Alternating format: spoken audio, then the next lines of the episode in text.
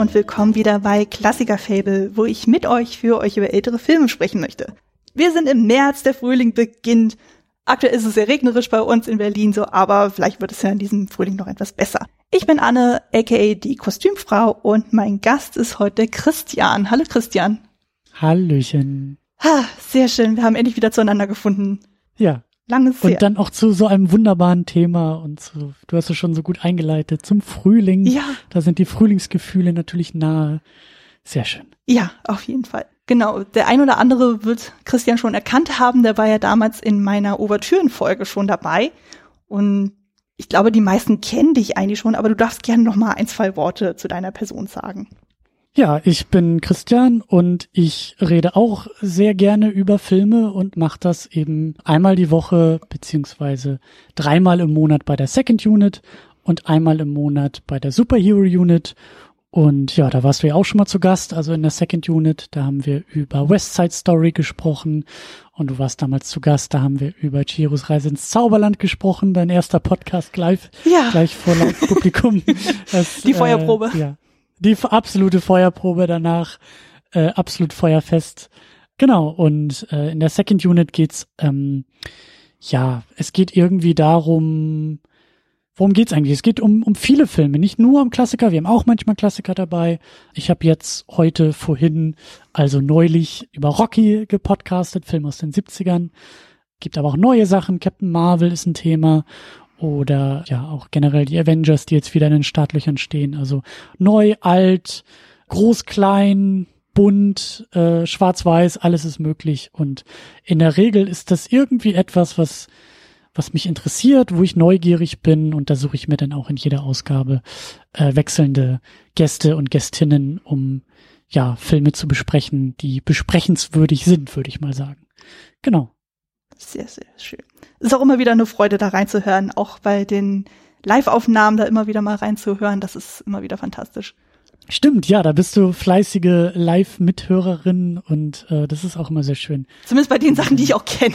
Das macht es ein bisschen Ja, einfacher. so wenn Del Toro irgendwie, Del Toro oder Tim Burton sind, Ja. glaube ich, schon mal ganz gute Vertreter, dann äh, bist du auf jeden Fall auch live dabei. Genau, jeden genau, Fall. ja. Ich habe immer das Gefühl, es kommt auch ganz gut an. Von daher, wenn ich da so Ja. ein bisschen meinen kleinen Beitrag dazu leisten kann. Absolut. Und sei es einfach nur Background-Recherche oder sowas ähnliches. Ja, oder wenn halt irgendwie so, wenn wir uns uneins sind in der Moderation, hm, wann war denn der Film? Von wann war das Del Toros erster? Nee, es war der dritte Film. Dann bist du ganz schnell und ganz gut dabei und korrigierst live in der Aufnahme. Das macht auch Spaß. Ja, es ist immer wieder eine Freude. Ja, es, Gott, jetzt, wenn ich mir so nachrechne, das ist jetzt auch schon wirklich über ein Jahr her, seit wir dann diese Feuerprobe-Aufnahme gemacht Ja. haben. Mensch, die Ja. Zeit rennt. Das ist so Und abgefahren. Abgefahren. Und wie? Aber schön, dass wir jetzt endlich dann mal zu einer richtigen regulären Folge bei mir gelandet sind, wo du auch mal tatsächlich die Gastrolle füllen darfst. Ich bin ein bisschen aufgeregt, ja. Ach, das wird schön, das wird super. Ich vertraue da auf deine Filmkompetenz und dein Engagement von daher. Das wird alles gut. Genau, wir reden nämlich heute passend zum Frühling über das Thema Romanze. Und natürlich für dich die Einstiegsfrage, so was ist denn dein persönlicher Bezug zu diesem Genre? Hm. Habe ich mich auch gefragt im Laufe der, der Sichtung äh, des Filmes, den wir hier auch besprechen. Ja, Romanze. Ich merke, dass durchaus einige meiner Lieblingsfilme in diese Kategorie einzuordnen sind. Gibt ja bei Letterboxd immer diese Möglichkeit, so diese vier Lieblingsfilme anzuordnen oder oder ne, äh, anzugeben. Und da sind bei mir La La Land, Eternal Sunshine of the Spotless Mind und lange Zeit war da auch noch 500 Days of Summer drin äh, so drei durchaus romantische Filme, die da so in den Lieblingsfilmen unterwegs waren. Aber ich weiß gar nicht, ob ich, also das gesamte Genre oder eben auch einen größeren Zeitraum in der Vergangenheit kann ich damit zum Beispiel überhaupt nicht abdecken. Ich bin in Sachen Musicals und auch in ähm, Romanzen, Klassikern überhaupt nicht äh, versiert und gebildet und unterwegs. Also es sind, glaube ich, eher neuere Sachen, die mich da interessieren. Und ich glaube, ich möchte und ich brauche auch den ein oder anderen, hm, ich will nicht sagen Twist oder Gimmick, aber ich glaube, ich mag es, wenn mit dem Klischee der klassischen Romanze gespielt wird oder wenn da etwas, etwas anderes passiert als einfach nur, er trifft sie, sie trifft ihn, beide mögen sich bis ans Ende ihrer Tage. Ähm, da muss irgendwie was bei mir passieren. Also Eternal Sunshine of the Spotless Mind, immer noch einer meiner absoluten Lieblingsfilme. Oh, Den kannst du ja schon fast als Anti-Romanze bezeichnen, weil es eben auch sehr stark um Trennung und um Vergessen und um das sich entwöhnen, aber vielleicht auch wieder neu verlieben. Also das ist alles ein bisschen komplexer als einfach nur äh, Liebe auf den ersten Blick und bis ans Ende ihrer Tage. Aber ich bin, sagen wir mal so, ich bin der Romanze nicht abgeneigt, glaube ich. Ich glaube, das ist ein gutes Fazit oder ein gutes, ein, ein, ein guter Satz zu diesem, zu dieser Frage. Mhm. Ja, kann ich aber absolut nachvollziehen. Also, das ist ja bei mir nicht viel anders. Also ich bin jetzt auch eigentlich durchaus ein romantischer Typ, so, aber ich war jetzt auch nie so auf dem Trip, dass ich sage, ich suche jetzt gezielt nur Liebesschnulzen oder generell so Liebesfilme. So, das war eigentlich nie so meine Herangehensweise. Ich habe eigentlich immer gezielt geguckt, so wenn ich dann so Sachen gucke, was sehe ich, sowas so ganz klassische Sachen wie Jane Austen oder Charlotte Bronte Sachen. Da ist natürlich so dieser Oberbau so von denen, ja, das sind romantische Stoffe, aber da ist dann, wie du schon sagtest, da muss ja noch irgendwas anderes noch dazukommen. Also sei es irgendwie das Grundsetting oder da ist eine bestimmte mhm. Epoche mhm. oder da ist irgendwie, wie du sagst, auch ein Twister mit drin oder sowas wie ich meine, auch so ein klassischer Vertreter von der Romanze ist ja zum Beispiel Harry und Sally. Da sage ich auch so, ja, das ist zwar ein romantischer Film, aber gleichzeitig ist es auch eine unglaubliche Komödie und es ist auch vor allem so eine Charakterstudie von Männern und Frauen. Wie gehen sie miteinander um? Sei es auf freundschaftliche Basis, sei es auf romantischer Basis. Also das finde ich dann auch tatsächlich etwas reizvoller. Also, weil so mhm. diese ganz klassischen, ich sag jetzt mal in Gänsefüßchen, diese Frauenfilme, mh, würde ich jetzt sagen, so, nee, ist jetzt auch nicht so mein Beuteschema, in Anführungszeichen. Aber. Ich erinnere mich dran, wir hatten bei uns in der Second Unit mal, ähm, ich kenne ich kenn nur noch den englischen Titel The Notebook mit mhm. Ryan Gosling. Ich glaube, Rachel McAdams war auch dabei. Mhm. Ich weiß nicht mehr, wie der auf Deutsch heißt, aber auch hier, ich glaube, Nicholas Sparks hat irgendwie das Buch geschrieben und der war für mich, das ist für mich so das Klischee von Romanze oder Schnulze, was ich irgendwie so mit mir rumtrage, bei dem ich auch gesagt habe, so, ja, nett, aber irgendwie nicht so mein Fall, weil mir das dann doch irgendwie ein bisschen zu glatt und zu einfach und mhm. zu, ja, zu einfach irgendwie war. Ja. Ja, den habe ich zum Beispiel gar nicht gesehen.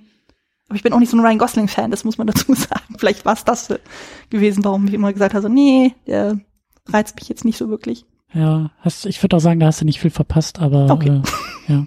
Also da gibt's ja durchaus andere schöne Vertreter. Also ich bin jetzt zum Beispiel auch ein absoluter Fan von so, das ist auch ein bisschen durch meine Teenie-Zeit geprägt, so Filme wie Zehn Dinge, die ich an dir hasse mit Heath Ledger mhm. und Julia Stiles, wo ja quasi auch so eine Shakespeare-Adaption vorgenommen wurde, die aber deutlich besser ist als der Originalstoff.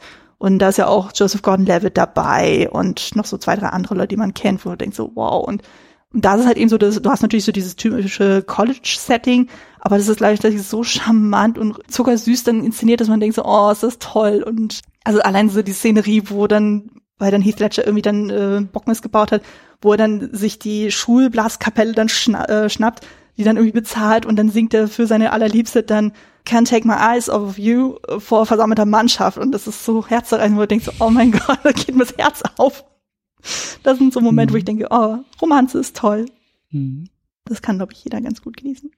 Aber wo wir schon beim Singen sind, dann kommen wir eigentlich äh, direkt zu unserem Hauptthema heute weil wir sprechen heute über den Film Ein süßer Fratz oder im Original Funny Face, ein US-amerikanisches Filmmusical oder auch Romanze oder auch Komödie von 1957 unter der Regie von Stanley Donen, der jetzt vor einiger Zeit jetzt leider tragisch verstorben ist. Der hat unter anderem auch die Filme gemacht Singing in the Rain und Charade. Und genau, da ist jetzt meine Frage an dich. Wie war denn so dein erster Berührungspunkt mit dem Film? Kanntest du den schon oder hast du ihn tatsächlich erst im Rahmen durch den Podcast entdeckt?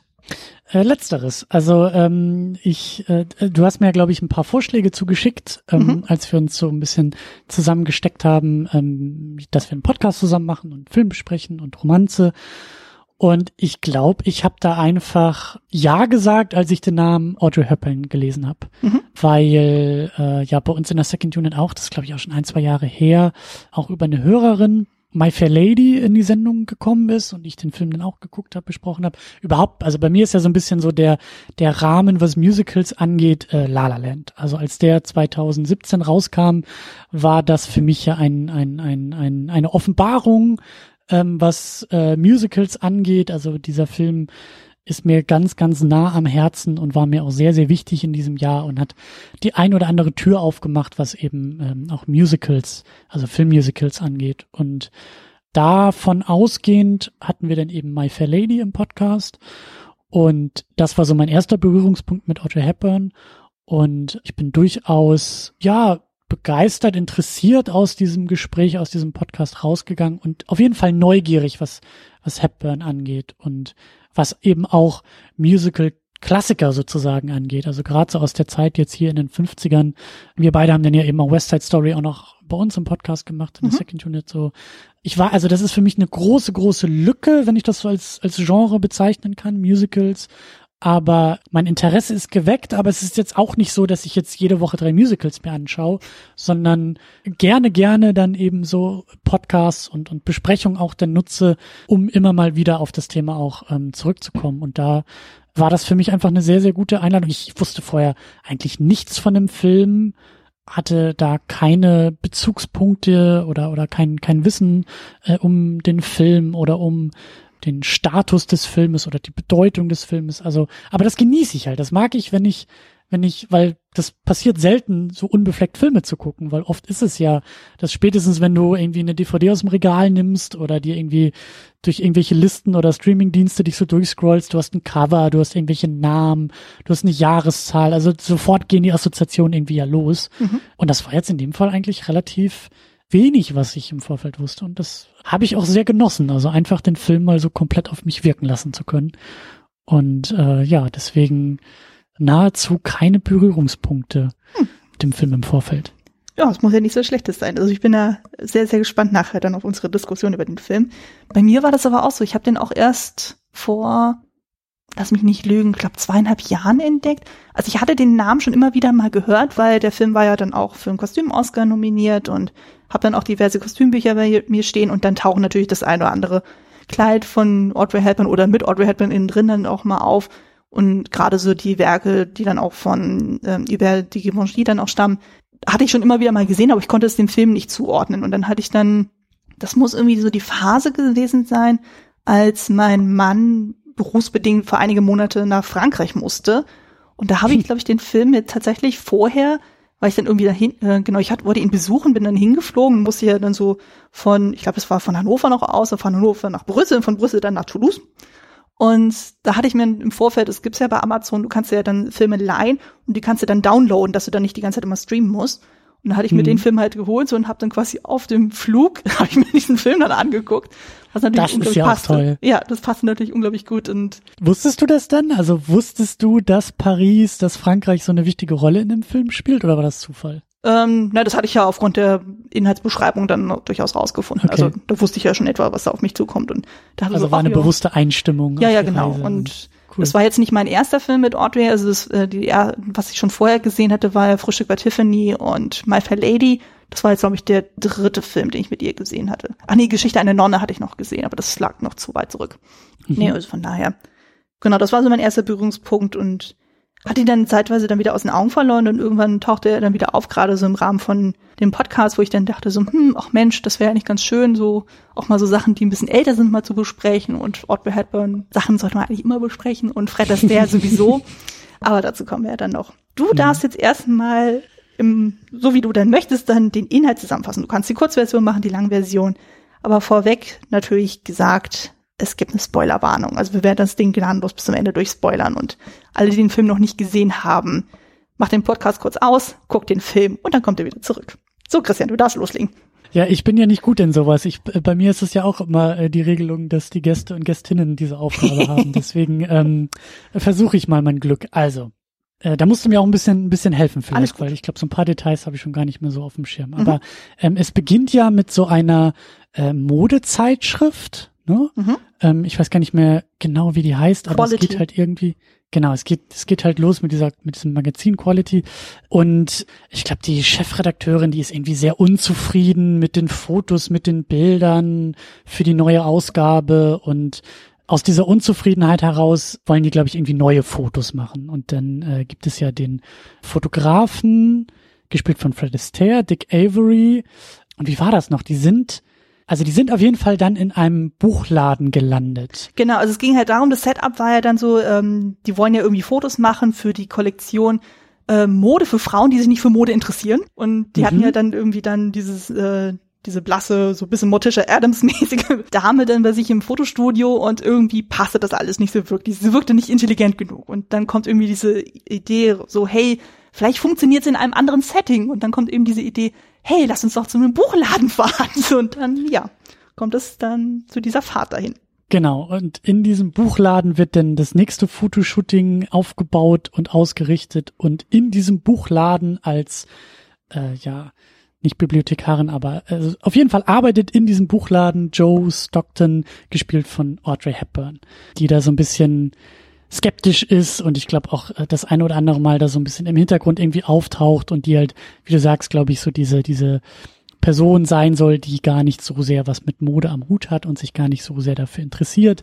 Und äh, die überfallen halt alle mit diesem Fotoshooting da ihren Buchladen und brausen da halt wieder weg. Und der Fotograf äh, Dick Avery äh, bleibt halt noch zurück und hilft ihr da so ein bisschen beim Aufräumen. Und dabei funkelt das glaube ich schon so ein bisschen zwischen den beiden und ich glaube als sie dann also im weiteren Verlauf ist es dann halt so, dass er sie halt ganz gut findet, aber eben auch entdeckt als nächstes Model, als nächste, ja, wie sagt man, als nächste, äh, als nächsten Star für die nächste, fürs nächste Fotoshooting und wie war es dann noch? Irgendwie sind sie dann in Paris gelandet. Ich glaube, ich glaube sogar für eine, war es eine Modenshow, also ein Catwalk war das? Genau, also die wollten ja dann gezielt dann diesen einen Designer dann aussuchen, damit der dann für ähm, die Joe Stockton exklusiv dann diese Kollektion erstellt. Und die haben dann bewusst dann die Tour nach äh, Paris dann gemacht, damit sie dort vor Ort dann vor der Premiere der Kollektion eben die Sachen abfotografieren können. Und genau, und dann wird dann eben und Joe Stockton dann so überredet, dann mitzukommen, weil eigentlich hält sie ja von Mode überhaupt nix, so gar nichts, gar nichts. Und die wird dann nur dadurch dann überzeugt, nach Paris mitzukommen, weil sie ist ja Anhängerin der ja, stimmt, da war Philo ja noch der Philosoph. Dabei. Genau, dieser Philosoph-Geschichte. Also sie ist ja eine große Anhängerin des Empathikalismus. Und äh, mhm. äh, da der Professor, der das Ganze dann lehrt, sozusagen, der ist halt eben in Paris. Und dann macht sie quasi so eine Quid pro Quo-Geschichte. Okay, sie modelt dann für die, aber dafür kommt sie quasi umsonst nach Paris und kann den Professor treffen. Das wird ja auch in Aussicht gestellt, dass sie das machen könnte vom Zeitfenster. Stimmt. Genau, und dann stimmt, sind wir in Paris. Stimmt. Genau, dann sind wir in Paris und dann äh, hört mein Gedächtnis auch schon langsam wieder auf. Ich weiß, da gibt's dann noch äh, die die Geschichte in einem Hochzeitskleid, an die kann ich mich noch erinnern und ich kann mich noch an das Ende erinnern mit dem mit dem Flughafen und äh, dass er dann ja doch wieder zurückstürmt und sie dann ja doch wieder findet. Aber ja, und jede Menge Musik zwischendurch. Ja, genau. Also das mit dem Hochzeitskleid, genau, das ist ja quasi so das äh, letzte Kleid, was aus dieser Kollektion dann fotografiert werden soll. Und da kommt dann schließlich heraus, sozusagen, okay, Joe und Dick, die mögen sich ja dann doch ziemlich gerne. Und dann kurz an dem A oder genau an dem Abend, wo dann eben die Kollektion präsentiert werden soll vor Publikum. Ach nee, Quatsch, es soll ja erstmal so ein Vorpressetermin stattfinden. Und an dem Abend kommt nämlich raus, oh, dann eben dieser besagte Professor, der ist da in dem Café und der taucht ja einfach äh, so, äh, so sporadisch immer wieder auf und dann nutzt sie natürlich die Chance, den kennenzulernen. Und es stellt sich dann raus, der ist halt doch deutlich jünger, als sie dachte. Und na, der, der Dick, der sie ja dann sucht, weil sie ja zum Pressetermin kommen soll, ähm, wird dann natürlich eifersüchtig und sagt dann so, hier, du hast Verpflichtungen, komm gefälligst mit. Und dann kommt es zum Streit und ja, genau, dann ist erstmal ein riesen Wabu und dann geht es irgendwie quasi um eine Rettungsaktion, weil der Fotograf dann eben meint so, ja, der, äh, dieser Professor, der interessiert sich nicht für dich als Philosophin, sondern als Frau. Also und ja, ja, ja, ja, ja, diese ganze Eifersuchtsgeschichte, ja, ja, ich genau. erinnere mich wieder, ja. Genau, und sie ist ja. dann, äh, sie denkt so, ah, das bildest du dir ein und hm, und äh, sind dann total im Streit und so und anfangs will sie auch nicht mitgehen, so nachdem dann der Fotograf und die Redaktorin sogar inkognito versuchen, dann mit dem Professor da einzubrechen, äh, um dann sich so als Intellektuelle ausgeben. Und dann kriegt dann aber dann Audrey Hepburn das selber dann mit, okay, der Typ ist doch nicht so ganz koscher und mhm, mhm. schlägt ihn dann mit einer ziemlich teuren Vase dann den Kopf ein. Und am Ende ist es dann so, dass dann, genau, gibt's ja eben diese Modenschau dann so und es läuft eigentlich alles ganz gut und so, aber sie denkt dann so, er ist, also der Fotograf ist dann weggeflogen und sie hätte quasi ihre Chance vertan. Aber am Ende stellt sich dann raus, ach nee, die haben sich doch alle ganz doll lieb und dann mit Hilfe der Empathie finden sie wieder zueinander. Und dann sind sie wieder bei mhm. der Kirche da, wo sie ja dann das Fotoshooting gemacht haben für das Hochzeitskleid. Und damit endet dann der Film. Und sehen sie da schunkelnd, schmachtend da den See entlang treiben mhm. auf diesem mhm. Floßding. Genau, das ist der Film. Genau. Ich hoffe, du hast jetzt so weit wieder so den Film vor Augen. Ja, ich habe ich hab vor allen Dingen Ich habe vor allen Dingen Momente und ich, also da kommen wir dann ja auch gleich noch in der ganzen, in der ganzen Diskussion so zu. Ich habe auch so das ein oder andere Problem mit dem Film, aber da werden wir gleich noch ein bisschen tiefer einsteigen, denke ich. Definitiv. Ich bin sehr gespannt. Aber vorweg möchten wir einmal kurz über die Produktionsgeschichte reden. Also es ist diesmal auch wieder nicht so ganz ergiebig. Das gibt's ja manchmal, also gerade bei Filmen, die jetzt weniger bekannt sind oder weniger erfolgreich sind, da ist ja immer die Recherche ein bisschen, ja, bescheiden, aber ich habe das eine oder andere doch durchaus interessante gefunden. Genau, also zu dem Film lässt sich sagen, der besteht quasi aus drei Komponenten. Es gibt einmal das Gleichname-Musical ähm, von Gershwin. Da ist es aber so, da hat man nicht die Story übernommen, weil da geht es irgendwie um Juwelenraub oder sowas ähnliches, sondern man hat einfach nur den Titel genommen, Funny Face, und man hat sich noch so fünf Songs dann gekrallt, wo man dachte so, ach, die sind doch schön, die nehmen wir einfach. Also sowas wie Funny Face, dann dieses äh, He Loves and She Loves, äh, dieses Wonderful oder das, was sie ja dann alleine in diesem Bücherladen dann auch singt. Dann gibt's dann noch äh, das erfolglose Musical von Leonard Gersh namens Wedding Bells. Da ist dann tatsächlich die Handlung auch übernommen, also zwischen ähm, die Liebesgeschichte zwischen einem Fotografen und seinem Model oder einem angehenden Model. Und da hat man auch wieder ein paar Songs genommen. Und dann ist noch eine reale Komponente noch mit drin, und zwar die Geschichte zwischen dem Fotografen Richard Avedon und seiner Frau Doe. Also da geht es auch quasi darum, so wie er damals im realen Leben seine Frau dazu gekriegt hat, dass sie dann zumindest für einige Jahre dann auch als Model arbeitet. Und die war ja auch eher so der Bücherwurm. Also das hat man schon so quasi in das Drehbuch mit eingefügt. Und die Songs, die man sich ja so, so Potpourri-artig so zusammengestückelt hat, hat man so optimiert, dass man sagt, okay, das passt zur Hauptgeschichte. Und genau dieser Richard Avedon, der war auch derjenige, der dann auch bei der kompletten Produktion auch alle Fotos gemacht hat. Also dass es dann quasi auch so eine Handschrift dann ist. Also selbst die Fotos, die dann die Figur von Fred Astaire dann macht, so die sind alle von diesem Richard Avedon. Und der war auch so quasi der künstlerische Berater, der dann einfach den Macher dann auch so ein bisschen zeigte, so von wegen, ja, das ist so die Modewelt, das ist so die Ästhetik und das wollen wir dann möglichst auch adäquat darstellen. Und zu den Schauspielern lässt sich sagen, also so die drei wichtigsten, das wäre dann eben Audrey Hepburn, Fred Astaire und Kay Thompson. Das ist nämlich so, dass dann ähm, Audrey Hepburns Agent das Drehbuch bekommen hatte, aber er hat es vorher abgelehnt.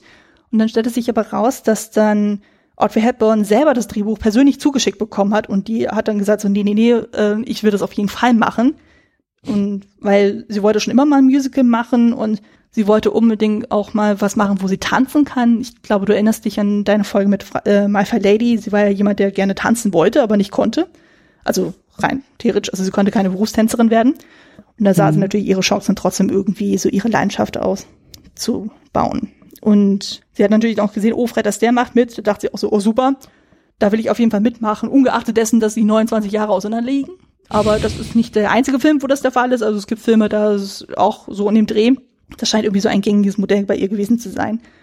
Und ja, dafür hat sie sogar die Hauptrolle in dem Musical Gigi abgelehnt, der damals sogar den Oscar gewonnen hat als bester Film, nur um eben bei diesem Film mit äh, dabei sein zu können. Was ich aber durchaus verstehen kann, weil sie ist ja eher so, wenn man sich so ihren Stil anguckt, sie ist ja tatsächlich eher so dieser minimalistische Typ und so dieses Shishi und sowas, was du bei so einem Historienfilm hast, wie zum Beispiel auch bei Fair Lady. Das ist jetzt nicht so ihr, mhm. ihrs gewesen. Mhm. Aber, also das war quasi so noch vom My Fair Lady ihr erstes Musical gewesen, tatsächlich. Dann zu Fred Astaire lässt sich noch sagen, der hatte sogar tatsächlich bei dem Original-Musical Funny Face zusammen mit seiner Schwester auf dem Broadway dann getanzt und mitgewirkt. Also von daher war er quasi schon eins zu eins mit übernommen worden und auch er hatte dann gesagt so, oh Mensch, ich will unbedingt mit Audrey Hepburn zusammenarbeiten, obwohl er schon eigentlich eher gegen Ende seiner Filmkarriere dann war. Und sie ja quasi am Anfang dachte so, okay, die Gelegenheit muss ich auf jeden Fall nutzen. Und bei der Kay Thompson, die ja dann eben diese Redakteurin spielt, Maggie Prescott, da ist es äh, spannend, weil die ja eigentlich so gut wie nie bei irgendeinem anderen Film zu sehen war. Die ist ja eigentlich immer mhm. eher bei irgendwelchen, also sie war von eben so als Sängerin an, äh, aktiv oder hat dann irgendwelche Vogue-Arrangements gemacht. Und bei ihr ist es zum Beispiel so, die ist dann tatsächlich lose an eine Redakteurin angelehnt worden, die Diana Freeland. Die hat nämlich viele, viele Jahre bei Harper's Bazaar und bei der Vogue gearbeitet und die hatte anscheinend eine besondere Affinität zur Farbe Pink, was man auch mal in diesem Film ja durchaus dann mit eingebaut hat. Durchaus, ja. Ja. Fällt mir ein, bevor ich zum Dreh komme, muss ich einmal nochmal Carsten Krug mal ein bisschen reinschmeißen, wenn ich hier mit so vielen Namen um mich haue. Genau, also beim Cast, was ich ja schon gesagt habe, wir haben ja Audrey Hepburn als Joe Stockton, Die kennt man eben aus Filmen wie My Fair Lady, Ein Herz und eine Krone, Frühstück bei Tiffany, Sabrina, Charade, etc., etc., etc. Also die hat relativ viel gemacht. Fred Astaire ist dann der Fotograf. Also den kennt man ja vor allem neben Gene Kelly als sehr, sehr guten Stepptänzer. Also gerade mhm. so Filme wie Top Hat oder Swing Time kennt man auf jeden Fall von ihm. Genau, Kay Thompson, wie ich schon anfangs, äh, wie ich vorhin schon sagte, das ist die Moderedakteurin Maggie Prescott. Dann haben wir den Michel Auclair als den Professor Emile Flostre. Der ist auch nicht unbekannt, zumindest im französischen Gefilde, weil der war nämlich damals bei dem La Belle et la Bête von Jean Cocteau, der Bruder von der Belle. Daher könnte man ihn kennen, wenn man den 40er Jahre Märchenfilm kennt. Und dann haben wir noch Robert Fleming als der Designer Paul de der so könnte ich mir gut vorstellen, sehr an ihm über de Givenchy angelehnt ist, also der quasi der Haus- und Hof-Designer für Audrey Hepburn. Und bei der Crew lässt sich noch sagen, genau in der Regie haben wir eben Stanley Downen, wie ich schon sagte, Sing in Rain kennt man ihn vor allem. Beim Drehbuch haben wir Leonard Gersh. Kamera stammte von Ray June. Der hat zum Beispiel auch bei Gigi und der Hofnarr mitgewirkt. Kostümbild ist sehr, sehr spannend, weil wir haben da eben zwei. Wir haben eben die Edith Heat, die kennt man ja vor allem, das ist ja so diejenige, die eigentlich so sämtliche Kostüm-Oscars abgeräumt hat. Die hat ja zum Beispiel bei Sunset Boulevard, Vertigo oder auch bei Frühstück Tiffany mit ausgestattet. Und dann eben der französische Modedesigner Hubert de Givenchy.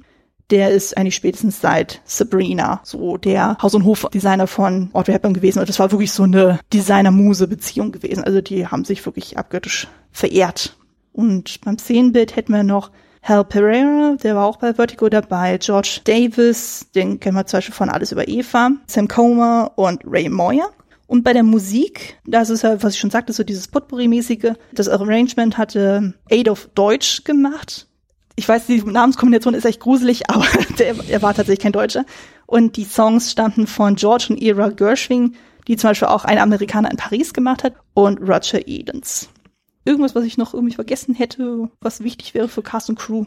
Ähm, nee, ne, ich habe nur eine Frage noch, noch zu Hepburn. Das ist vielleicht auch schon so äh, Produktion und Dreh, aber ja. wie war das denn eigentlich, weil ich das noch bei My Fair Lady so dunkel in Erinnerung habe, dass sie ja danach synchronisiert, also ihr ah. Gesang halt nicht ihr Gesang war. Also gute, gute, gute. gesungen, aber da kam dann irgendwie eine professionelle Sängerin und die wurde dann für den, äh, ja, für den eigentlichen Soundtrack und für den eigentlichen Film dann nochmal drüber gelegt. Weißt du, wie das hier ist? Hier hat sie selber gesungen, tatsächlich. Also alles, was wir hier gesangsmäßig hören, ist komplett ihre eigene Stimme. Was man auch ziemlich gut hören kann, weil wenn du zum Beispiel dir anguckst, wie singt sie in My Fair Lady? Das ist ja teilweise deutlich, deutlich höher von der Singstimme. Und wenn du dir dann zum Beispiel mal anguckst, Frühstück bei Tiffany, wo sie Moon River singt, da hat sie eine deutlich tiefere Stimme. Also die ist ja mhm. tatsächlich eher so eine, ja, alt bis Mezzosopran-Stimme. Also die ist auf jeden Fall deutlich tiefer angelegt. Und ich meine, hier konnte man das ja auch durchaus machen. Hier musste sie ja nicht so diese mega Arien singen. Die hat ja eigentlich immer eher ruhige Gesangsparts. Oder die musste ja mhm. dann nicht so, so lange hohe Töne dann auch halten. Aber ich glaube, das war ihr auch tatsächlich wichtig gewesen, dass sie hier doch tatsächlich selber singen konnte. Und da es ja auch eher ein kleinerer Film war, war es jetzt auch nicht so extrem Prestige belastet wie jetzt zum Beispiel bei My Fair Lady, was ja schon eben durch den Broadway-Erfolg ja doch sehr ähm, viel Aufhebens gesorgt hat. Und wenn man schon sagt, so, ja, okay, wir wollen deinen Namen quasi haben, wir wollen deine Performance haben, aber nicht deine Stimme. Ja, also ich glaube, da war sie hier deutlich besser aufgehoben. Genau, und die, die mhm. halt damals My Fair Lady gesungen hat, das war Marnie Nixon. Auch eine sehr, sehr tolle Stimme. Mhm. Genau. Dann machen wir weiter beim Dreh. Gedreht wurde ähm, vom 9. April bis 19. Juli 56, also etwas über drei Monate, was eigentlich durchaus ein normaler Zeitraum ist. Und gedreht wurde in Paris und Umgebung und in den Paramount Studios in LA. Und da war es natürlich spannend, so man musste ja auch gucken, so okay, wann dreht man tatsächlich in Paris? Und das wurde tatsächlich so getimed, dass Hepburn zeitgleich mit ihrem Mann Mel Ferrer in Paris sein konnte, weil er war nämlich parallel bei einem anderen Film äh, beschäftigt, zu, äh, der heißt irgendwie Weiße Margeriten mit Ingrid Bergmann. Und ja, dann passte das natürlich super, dass dann die beiden Eheleute dann zeitgleich in Paris äh, verweilen konnten.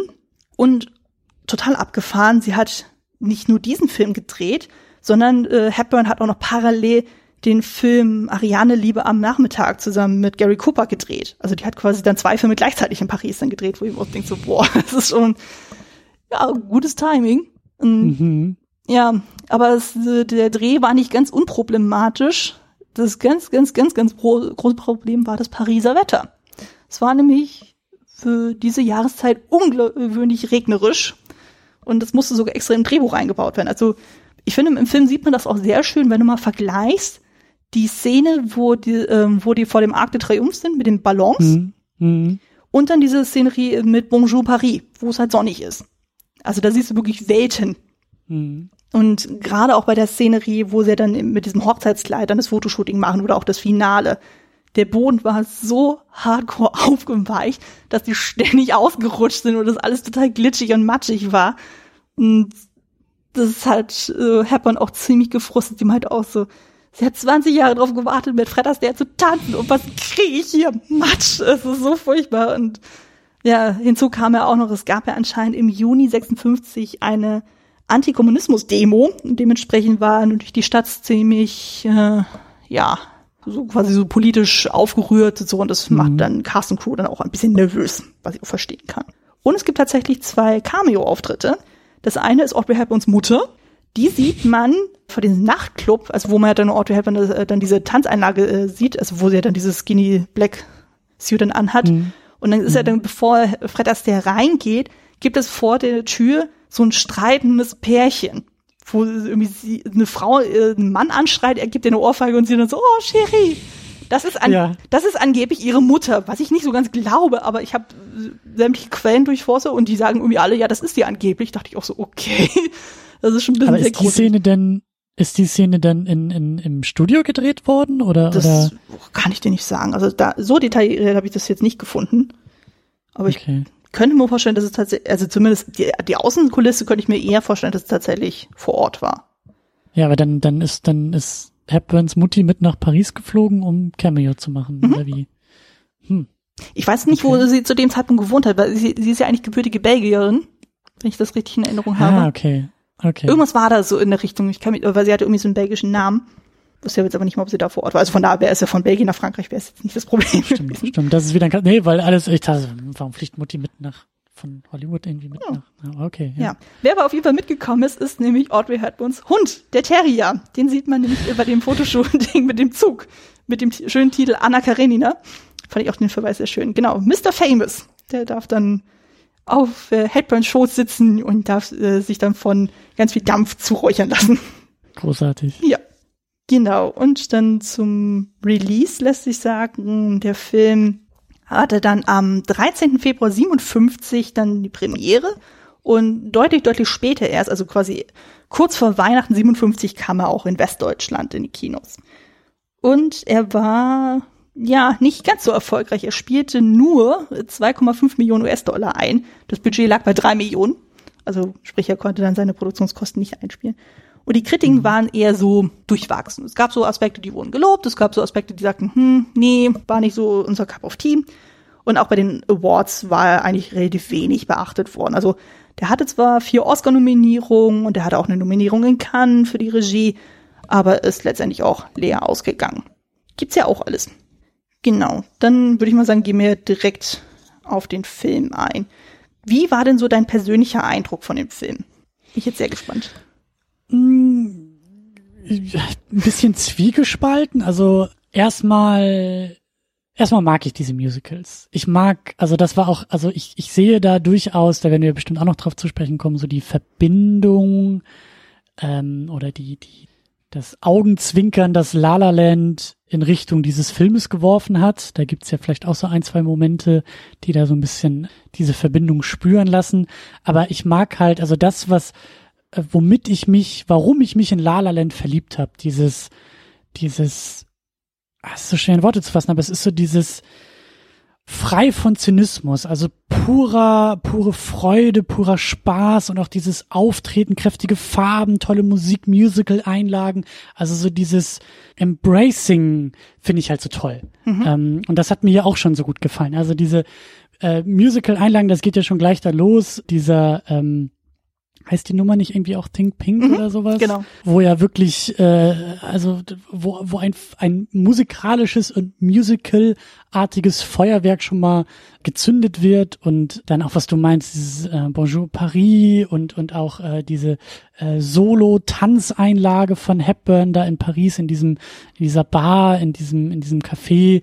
Also da sind einfach ganz, ganz tolle, ganz, ganz tolle Musical-Momente und irgendwie auch eine schöne romantische Geschichte drumherum, die so voller Freude ist und voller Tatendrang und voller Energie. Das hat mir schon mal alles ganz, ganz gut gefallen. Allerdings gibt's da auch Punkte und Momente, die mich dann eher rauswerfen, so ein bisschen, ich will nicht sagen vor den Kopf stoßen, aber dann doch einfach zeigen, dass der Film also aus welcher Zeit der Film kommt, gerade auch was Romanzen irgendwie angeht, was die Darstellung von romantischer Liebe, von Beziehungen, Männern und Frauen angeht. Ich meine, der Film ist, wie, wie, wie, wie alt ist der Film? 60 Jahre alt? Kommt da sind einfach, ja, ja das, das sind, also da sind dann doch Momente, die mir dann wieder die ein oder andere Hürde aufbauen, die mich eher ein bisschen ja am Kopf kratzen lassen und bei denen ich sage, hm, man gut, dass wir heute irgendwie, also sowas würde heute im Film irgendwie nicht mehr so ganz einfach gehen und hm, also das ist jetzt aber auch vielleicht eine etwas problematische Darstellung, aber da können wir der Reihe nach nochmal so durchgehen. Also durchaus Probleme hier und da in der Darstellung von Liebe, romantischer Liebe und Beziehung, aber was so das Musical angeht, ähm, was so die, die Präsentation angeht, die Inszenierung angeht, ist da eine ganze Menge dabei, wo ich gerne mitgehe und auch froh bin, den Film gesehen zu haben und irgendwie auch dieses, dieses weitere Wissen in die Filmgeschichte jetzt zu haben und dadurch auch wieder ein klitzekleines Puzzlestückchen zu meinem geliebten La La Land irgendwie neu entdeckt zu haben und den auch nochmal anders einordnen zu können. Und ja, also durchaus nicht unproblematisch, aber spannend. Und wie ist es bei dir? Ja, habe auch sehr, sehr lange über diesen Film dann nachgedacht, so wie ich den fand. So, man muss natürlich dazu sagen, ähm, du bist ja relativ frisch an den Film rangegangen. Ich hatte ja mhm. natürlich dann relativ viel Vorwissen dann schon, also zumindest was Audrey Hepburn Darstellung betrifft, was den Regisseur betrifft. Also gerade bei dem Regisseur ist halt der Punkt, der hat zum Beispiel Singing in the Rain gemacht. Das ist mit einer der besten Musicals ever. Ungelogen. Mhm. Also es ist wirklich so. Der hatte natürlich die Messlatte unglaublich hochgesetzt. Und bei dem Film, als ich den das erste Mal gesehen habe, dachte ich so, ach, der ist ja eigentlich ganz süß. Also den, den kann man so, so weggucken und so, was ich sonntagsnachmittags mhm. so, ist eigentlich ganz drollig dann gemacht und so. Und der ist natürlich nicht so ausschweifend wie so andere Musicals und so, aber das ein oder andere Mal hat er schon sehr schöne Momente.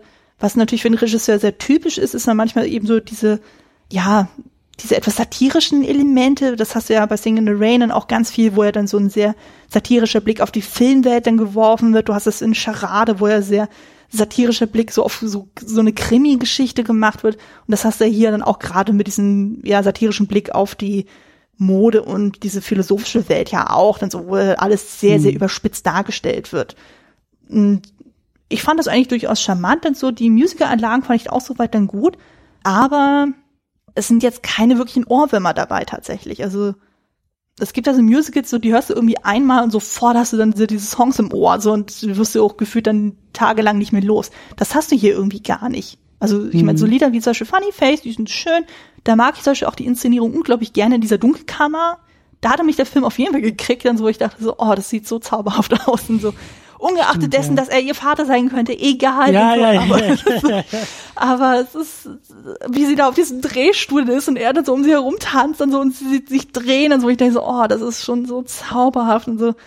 Aber ja, also ich meine, klar, so diese Modewelt ist natürlich auch sehr, sehr speziell. Ich meine, ich habe ja bedingt durch meine Ausbildung, was ja auf so einer Berufsfachschule war, habe ich ja auch ein bisschen Mode auch mit quasi studiert, in Anführungszeichen und war, äh, kennt natürlich das eine oder andere dann daraus, aber ja, da hat man ja schon häufiger mal so einen Moment, wo man denkt so, hm, also wie die gerade so gegen Anfang dann so aufhören, denkt man sich auch manchmal, okay, das ist schon ein bisschen sehr weird und so, also das würde so in der Realität nicht funktionieren, dass man einfach mal so hier nicht, äh, mir nicht, den nicht da einfach so in den Buchladen reinging, dass man einfach alles umschmeißt, was geht, nur damit das Setting stimmt.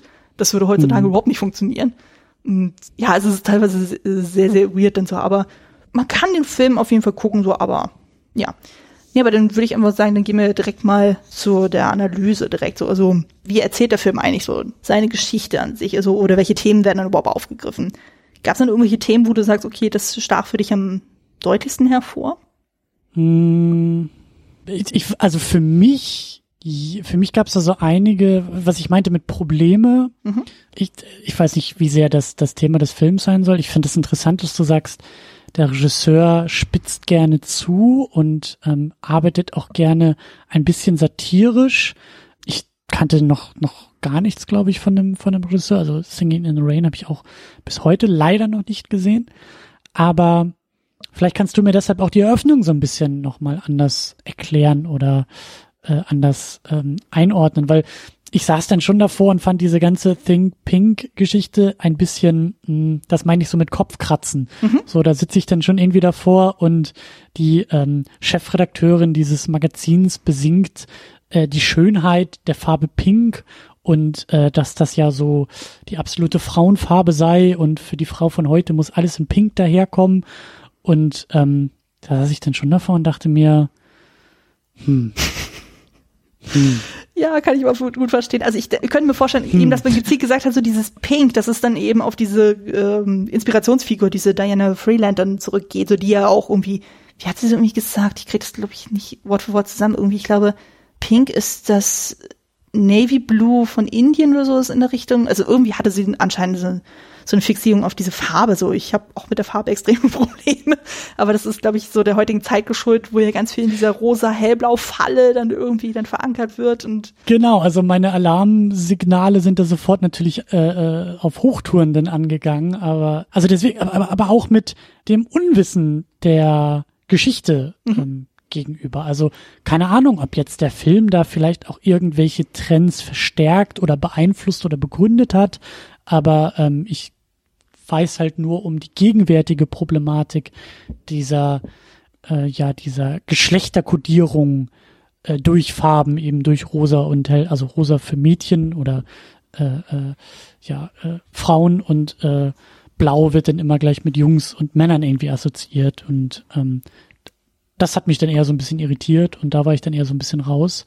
Aber das meine ich dann halt auch so mit Film seiner Zeit. Und ich kenne mich halt zu wenig mit der Zeit aus, zu wenig mit Mode sowieso, aber Mode der Zeit und eben auch mit, mit Filmen der Zeit, so dass ich dann einfach eher ein bisschen irritiert davor sitze und sag, ich weiß nicht so ganz, was ich da jetzt draus machen kann, soll und darf. Aber ja, also würde mich jetzt auch nicht wundern, wenn du sagst, oder mit dem, was du gesagt hast, dass das halt eher so ein vielleicht auch ein bisschen ein spitzer Moment sein sollte, der vielleicht da auch durchaus Mode und Modetrends und vielleicht auch Modemagazine so ein bisschen auch ja parodieren möchte.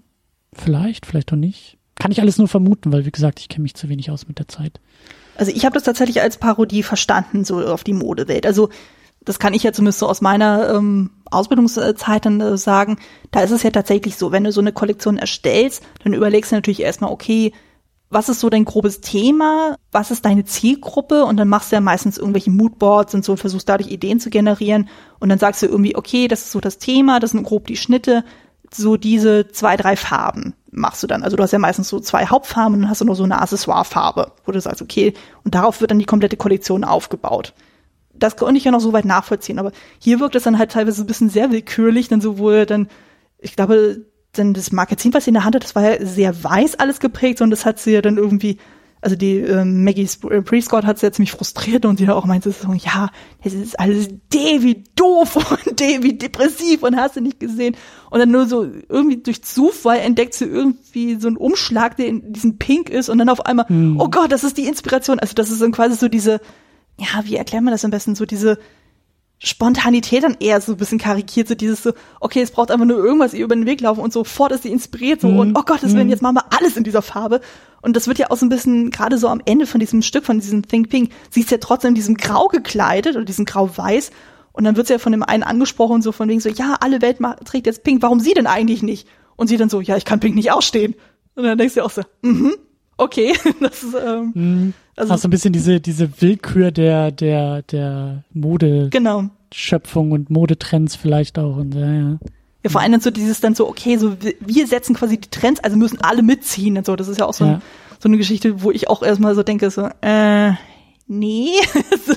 also, ich meine, klar, so wir gehen ja trotzdem, also selbst wenn wir es wollen oder nicht, so wir gehen ja trotzdem mit dem Trend unserer Zeit. Wir müssen ja mit dem auskommen, was ja die aktuelle Mode hergibt.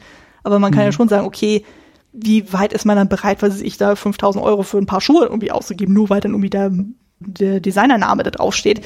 Das ist ja dann jedem da selber überlassen. Und da hast du ja eben diesen Kontrast dann zu der Joe Stockton, also eben der Audrey Hepburn-Figur, die ja dann wirklich so gar nichts aus äh, Mode macht. Und selbst wenn sie ja dann nachher dann so als Model dann arbeitet, hat sie ja auch erstmal so Startschwierigkeiten, wo sie auch sagt, so ja, gerade wo sie das allererste Mal dann wirklich so als der Paradiesvogel dann präsentiert wird mit diesem rosa-weißen Ensemble, wo sie auch sagt, ja, das Kleid ist schön, aber es bin nicht ich. Äh, da hm. muss sie auch erstmal so ihre Rolle darin finden und wie sie sich darin wohlfühlt. Und sie war ja auch total irritiert, als sie da irgendwie in diesem Redaktionsgebäude äh, doch irgendwie war und überhaupt so dieses Fotoshooting und dass, dass sie da auf einmal so zum, zum Objekt irgendwie auch wird und dann ihr wird rumgezupft und rumgemacht und rumgetan und mhm. so. Ja. Ja. Ja, wenn, wenn wir noch so bei, bei Beobachtungen sind, ähm, ist das eigentlich auch eine sehr gute äh, Überleitung, eine sehr gute Vorlage, weil Audrey Hepburn, ne? Also die Frau ist doch ein Traum, oder? eine fantastische Frau. Also absolut, absolut großartig. Also auch hier lag ich ihr wieder zu Füßen und bin fasziniert, wie glaube ich alle Menschen, die jemals einen Film mit oder von ihr gesehen haben, unfassbar. Es ist total faszinierend. Also was mich bei ihr irgendwie wieder so fasziniert, ist auch, dass sie so unglaublich flexibel auch ist, also von der vom Erscheinungsbild, die kann so unglaublich niedlich, mädchenhaft aus, äh, aussehen mhm. und dann wirklich im nächsten Moment, sei es dann eben durch Kleidung oder Frisuren oder Make-up oder sonst irgendwas, sieht sie aus dann so locker mal zehn Jahre älter, so und wirklich so wie so eine da Grande Dame, wo dann denkst du auch so, wow, wow. Mhm. Und vor allem diese unglaublich krassen Rehaugen, wo du auch denkst, oh mein Gott, die Frau ist so schön. Also, das ist eigentlich total abgefahren. Ja. Überlegt, so sie selber hat sich ja nie als schön empfunden und so. Also hat immer das Gefühl gehabt, so ja, sie hat so große Füße und irgendwie die, die Schultern sind doof und die Nase ist doof und hm, und irgendjemand hatte sogar mal behauptet, so von wegen, ich glaube, das war sogar die Mutter, die dann irgendwie zum Drehbuchautor meinte, so ja, die waren doch echt erstaunt gewesen, so wie unglaublich gut Audrey Hepburn selber in diesem Film getroffen ist, also als Mensch, dann so anscheinend ist dieser Film mit das Persönlichste, was dann über sie erzählt werden kann. Also anscheinend war sie ja wirklich nicht so die hat zwar auch ganz viel Model-Sachen gemacht, und so, aber halt gezielt eher für Givenchy und hat auch viel Fotoschutz gemacht. Aber ansonsten war sie anscheinend doch der eher bodenbeständige Mensch. Habe ich so zumindest so rausgehört. Also ich bin jetzt keine Otto Hepburn-Expertin, aber das, was ich so mitbekommen habe, dachte ich schon so, ja, ich kann mir gut vorstellen. Also sie ist ja auch eher, tatsächlich eher so dieser minimalistische Typ. Ja, genau, genau. Von daher passt das, glaube ich, ganz gut. Und was ich auch ganz spannend finde, und das, das äh, habe ich aber auch nur so, so überflogen ähm, beim, beim Lesen oder, oder mal so gehört, aber dass sie ja auch, also ihr Aussehen und gerade ihr Körper auch so eine neue, so einen neuen Trend auch in Hollywood gesetzt oder ein Schönheitsideal gesetzt hat. Nämlich, dass mit ihr denn eher so diese schlanken Frauenkörper so im Vordergrund auf einmal waren. Das ist ja noch vorher, wir sind im Jahr 57, in den, Jahr, in den 50er Jahren, dass es dann halt eher die fülligeren Körper waren, weiblichen Körper waren, die halt als schön galten und ein Schönheitsideal mhm. waren und dass mit ihr dann halt so dieses sehr zierliche, sehr schlanke, sehr dünne auf einmal sehr ähm, im Vordergrund stand. Und ich weiß nicht, wie sehr, wie, wie, wie viel da dran ist. Wie gesagt, ich, ich kenne mich zu wenig aus mit der Zeit und auch mit, mit ihr, aber ich habe das so verstanden, dass sie eben vielleicht nicht die alleinige Begründerin, aber dass sie da sehr ausschlaggebend war für ein neues Schönheitsideal. Mm, ja, sie passt auf jeden Fall da gut in dieses Zeitfenster rein. Also wenn wir jetzt sagen, so den Übergang von den 50ern in die 60ern, wie du schon sagtest, so der äh, Frauentyp in den 50er war nochmal ein ganz anderer. Guck dir zum Beispiel eine Marilyn Monroe an. Mhm. Wirklich sehr kurvig, sehr weiblich, sehr betonte Oberweite, betonte Hüften und so, also wirklich so diese X-Silhouette, mhm. so. Und das war halt so dieser Typ Frauen und so. Und dann eben mit so jemand wie Audrey Hepburn, die ja doch wirklich sehr zierlich, knabenhaft und so, ja, schon fast wieder was Androgynes dann hatte. Das geht dann schon wieder Richtung 60er. Es gab ja dann irgendwie in den 60ern dann irgendwie diese Twiggy, glaube ich, heißt sie. Und die hatte ja auch so dieses dann, wo es auch sehr gerade war. Also es ist dann eher so eine Haarsilhouette dann eher so im Vordergrund. Also dieses Kurvige war dann gar nicht mehr so gefragt. Also das hast du ja, das ist ja nicht nur bei der Mode so, das hast du ja dann auch bei Figurentypen, du hast es in der Literatur, du hast ja immer diese Auf- und Abwärtsbewegung. Also du hast ja immer dann so Phasen, dann ist dann in dem Moment dann das Trend Und dann, okay, Mhm. in der nächsten Epoche dann so, nee, wir haben die Schnauze voll davon, wir machen jetzt wieder das Gegenteil. Und dann sagt man irgendwann so, nee, jetzt haben wir davon die Schnauze voll, jetzt machen wir wieder was anderes und das geht's immer hin und her und hin und her. Und also gerade bei der Mode kann man das ja unglaublich beobachten. Also gerade wenn man sich so die Kostümgeschichte anguckt, insbesondere was so die Rockweiten betrifft, so dann war es dann zeitgleich zeitweise so, dass es dann eher schmal war, dann wurde es wieder breit, dann wurde es wieder schmal, dann wurde es wieder breit, dann wurde es kürzer und wieder länger und kürzer und wieder länger. Also du hast ja immer diese sprunghaften Wechselhaftigkeit und naja, gerade hier, Audrey Hepburn, so die kannst du ja in alles Mögliche dann stecken und die sieht eigentlich immer gut aus. Ja, ja, ja.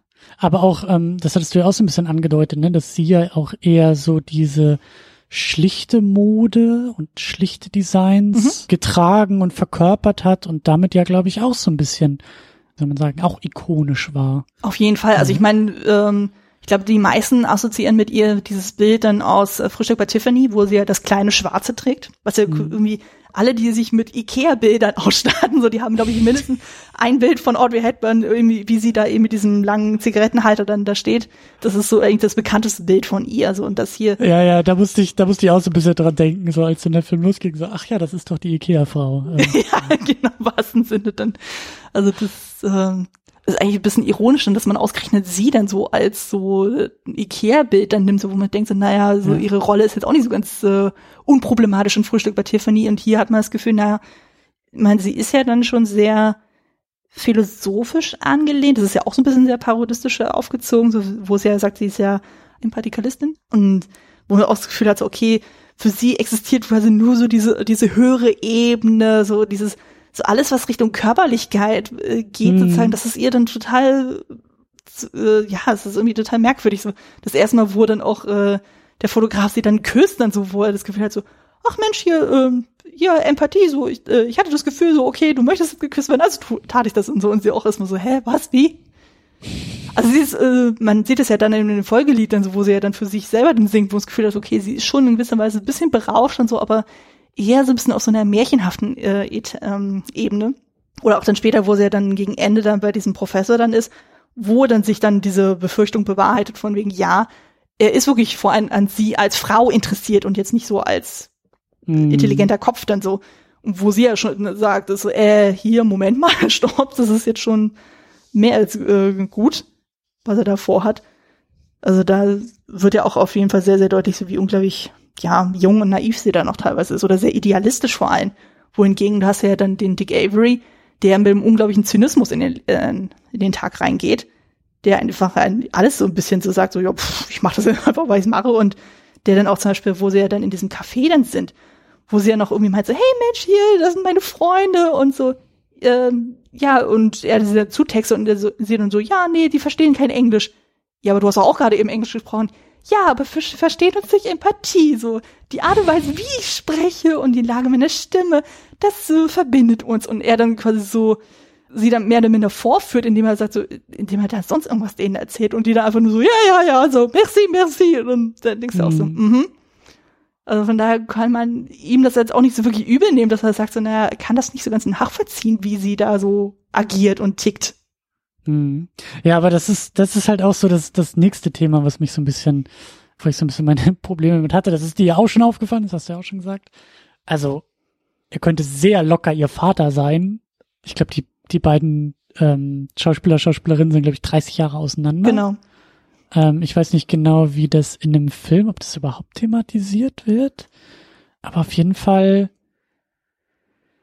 ja, war das wieder, also das ist diese Art von Romanze und romantischer Liebe, die halt eben durchaus, also die ich auch durchaus mit dieser Zeit des Filmes verbinde. Also ich weiß nicht mehr genau, ähm, wir hatten im Dezember in der Second Unit hatten wir auch Marilyn Monroe als Thema im Podcast. Ich glaube, da waren, war es auch ein Film aus den 50er oder 60ern. Ich komme gerade nicht mehr auf den Titel, aber auf jeden Fall ging es halt irgendwie auch darum, dass da so mehrere Männer um Monroe irgendwie buhlen und dass das halt auch so, so diese, so, so, so ein älterer Mann, so ein Schlag älterer Männer, die dann von ihrer Jugendlichkeit und Naivität und im Kleingedruckten auch sexuellen Verfügbarkeit ähm, so berauscht sind und und und betört sind und das hat mich daran auch so ein bisschen erinnert, dass es irgendwie so dieses Muster, also dass hier eine Art von Mann-Frau-Beziehung und, und Liebe irgendwie dargestellt wird, was ich schon auch, ja, schwierig finde. Wie du sagst, so er küsst sie dann da einfach bei diesem Fotoshooting oder ich glaube, als sie da aufgeräumt haben, so, so sehr, ich finde, übergriffig vielleicht nicht, aber sehr aus dem Moment heraus und ich habe halt, ich hatte schon noch teilweise Probleme, dieser Liebesgeschichte irgendwie hinterher zu folgen und hinterher zu kommen. Trotz dieser tollen Musical-Einlagen und, und Set-Pieces und, und, und Farbgestaltung und so, war das, also hat, hatte ich glaube ich schon noch Probleme mit dieser Romanze. Ich weiß nicht, wie dir das ging. Also bin sonst auch nicht so der, ähm, also ich gucke relativ viele zeitgenössische Filme und bin dadurch vielleicht auch ein bisschen, ähm, also fällt mir das vielleicht auch ein bisschen ein bisschen stärker auf oder so. Aber wie, wie, wie, wie ist das denn für dich? Wie, wie guckst du denn äh, die Filme in solchen Momenten? Ja, ähm, ich finde es schön, dass du es angesprochen hast. Ich dachte, so, hm, spreche das jetzt wirklich an und so, so, weil das ist ja doch schon irgendwie so ein Thema für sich und so, aber ich glaube, es ist schon relevant, darüber zu reden. Also, ja, also ich meine, das war ja zum Beispiel für Fred Astaire selber auch ein Problem gewesen, wo er meinte so, naja, sie ist ja doch ziemlich jung und man hat ja schon bewusst das dann so gemacht, dass sie möglichst wenig körperlichen Kontakt in dem Sinne haben. Also das ist jetzt nicht so, es gibt zum Beispiel eben diesen Film, den sie ja parallel zum Beispiel gedreht hat mit äh, Gary Cooper, wo ja auch wieder so ein riesen altes Unterschied ist.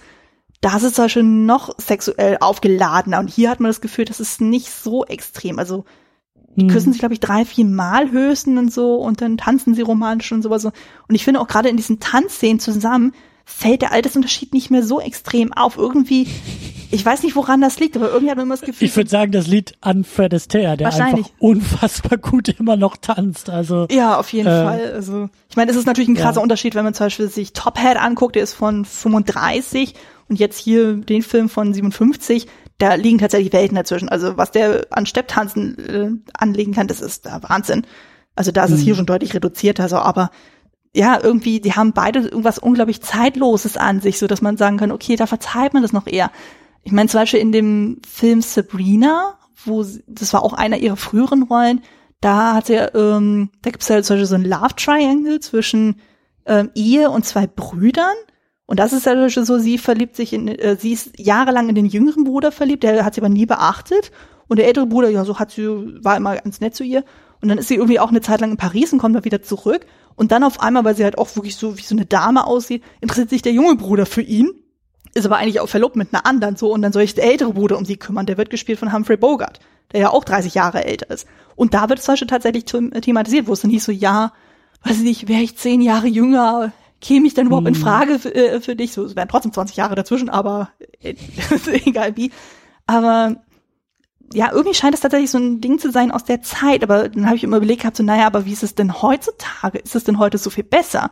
Und da habe ich mich an ein Interview erinnert mit Maggie Gyllenhaal, die, mhm. ich glaube, mal für irgendeinen Bonn-Film in Betracht gezogen wurde, aber dann wurde ihr dann gesagt, ja, sie sei mit Ende 30 zu alt, um ein Love Interest für Bonn zu sein.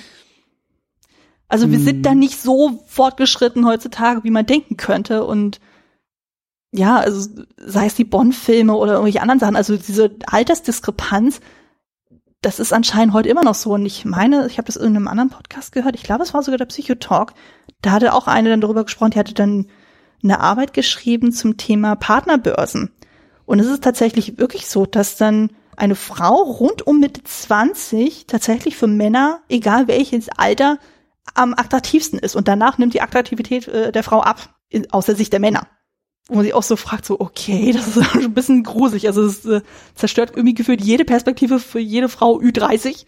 Und sie denkt so, ja super, wir sind überhaupt nicht mehr interessant. Ja. Und es, es gibt ja diese, diese sehr, sehr zynische Hollywood-Weisheit, dass ähm, Frauen werden alt und Männer werden interessant. Ja, sowas in der Richtung. So nach Motto, so, so Männer mhm. sind wie ein, wie ein guter Wein, je älter, umso besser. Mhm.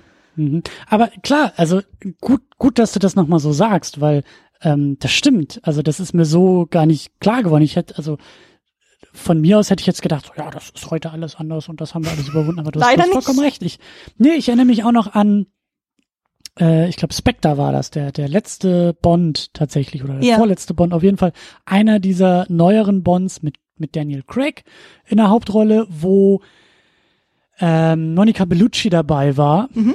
Und äh, so mal für fünf Minuten das Bond-Girl sein durfte, aber dann sehr, sehr schnell auch nicht mehr das Bond-Girl war, weil sich Bond dann auch irgendwie eine äh, 25-Jährige wieder geschnappt hat und sie war dann auf einmal das Bond-Girl für den Rest des Filmes, was ich auch sehr, sehr feige und sehr, sehr falsch fand und also dieses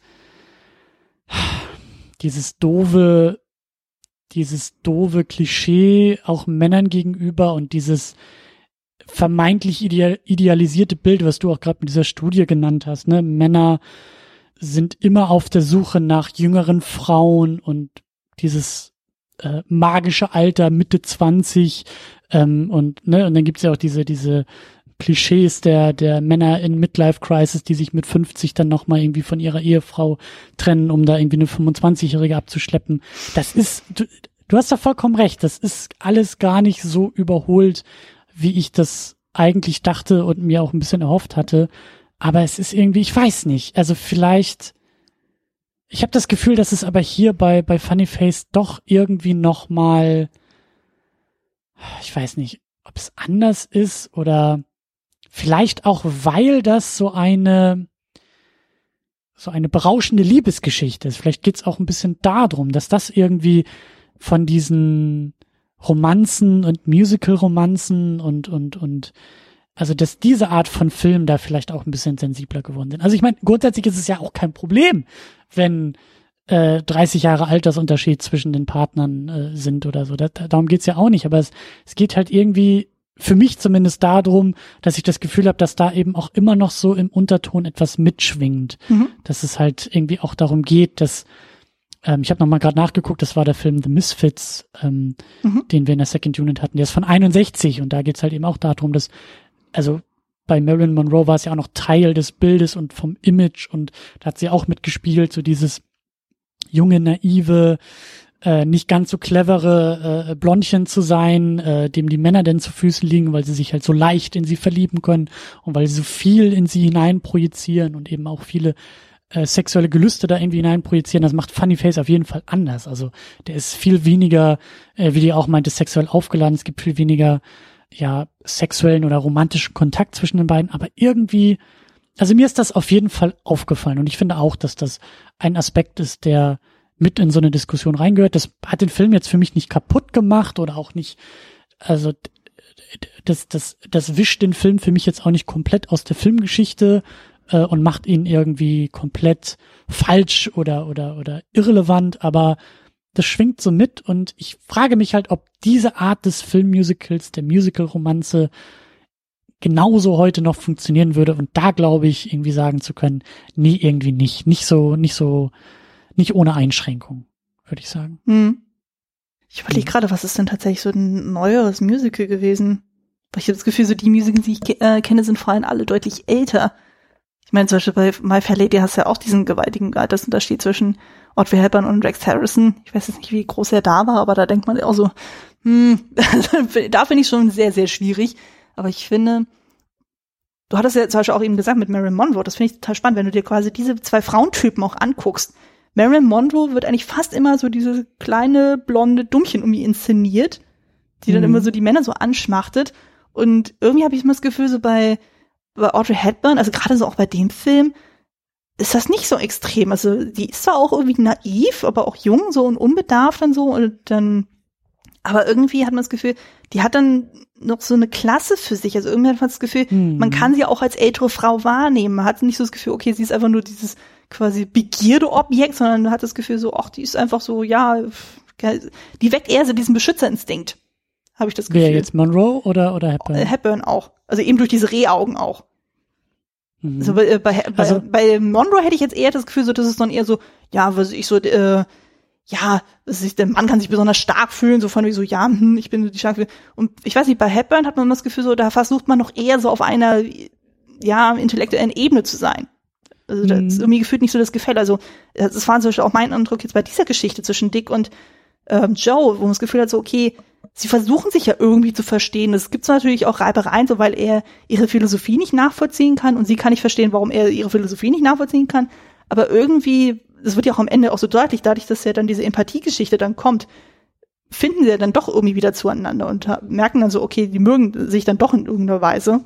Und Das ist dann eben nicht nur mhm. auf Oberflächlichkeiten beruht. Ich meine, klar, sie machen so auch diese Modefotos-Geschichten, aber irgendwie entwickeln sie ja doch eine gewisse Freude auch daran. Das siehst ja auch, wenn du dir diese Mode oder diese Fotomontage anguckst, wie sie am Anfang ist, mit diesen Ballons, wo sie noch völlig unsicher ist, von wegen so, ja, wo soll ich denn hinlaufen und warum bin ich denn jetzt glücklich? Weil ich das sage. Und dann gegen Ende sieht man mhm. schon so, ja, ich weiß Bescheid und so, ähm, ich bin das und das und jenes, jenes oder dann so, ja, okay, äh, lass uns Fotos so, ja, sag einfach los und so, ja, was machst du denn so? Ja, reagier einfach so und wo sie sich dann auch so mehr oder mehr emanzipiert. Und dadurch hat sie auch irgendwie so eine Größe für sich, wo man so das Gefühl hat, so, okay, sie wächst dann auch in der Rolle des Models dann auch irgendwie und findet da auch irgendwie so ihren eigenen Platz da drin, ohne sich da so mhm. völlig zu verraten. Also sie bleibt ja trotzdem irgendwie dieser Philosophie dann treu, auch wenn man davon halten mag, was man will. Ich finde, ähm, ich, ich, ich glaube, du hast das Wort auch benutzt oder zumindest in diese Richtung so suggeriert, aber so eine gewisse Klasse oder so ein gewisser Stil ist mhm. irgendwie auch noch bei Hepburn dabei. Ähm, ich bin wirklich, weiß Gott, kein Hepburn oder Monroe-Experte und das, was ich bisher irgendwie weiß oder gesehen habe, ist so ein bisschen, äh, ich glaube, das war sogar der einzige Monroe-Film, äh, The Misfits, den ich, den ich gesehen habe bisher.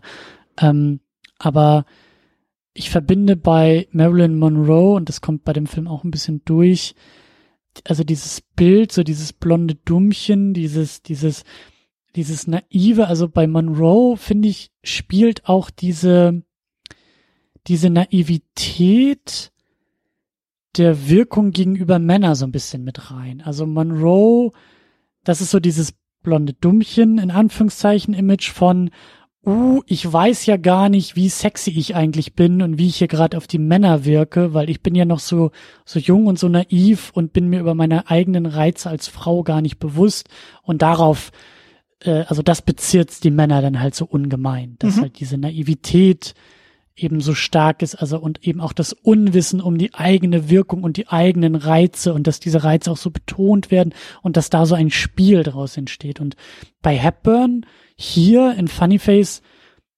spielt das ein bisschen mit rein, also gerade dieser, dieser Philosophieprofessor, der eben mehr von ihr möchte, als einfach nur sich gut zu unterhalten.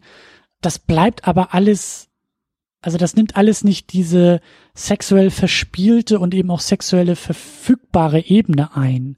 Also das halt, das, das ist so ein bisschen so, also da, da spielt vielleicht auch Image irgendwie mit rein oder, oder auch wie, wie sich Hepburn hier in einem Film kleidet. Das ist halt alles ein bisschen schlichter und gar nicht so sehr auf die eigenen Reize betont, aber halt doch auch schön und gar nicht so offensichtlich auf weibliche Reize ausgehend ähm, gekleidet und gespielt und auch geschrieben.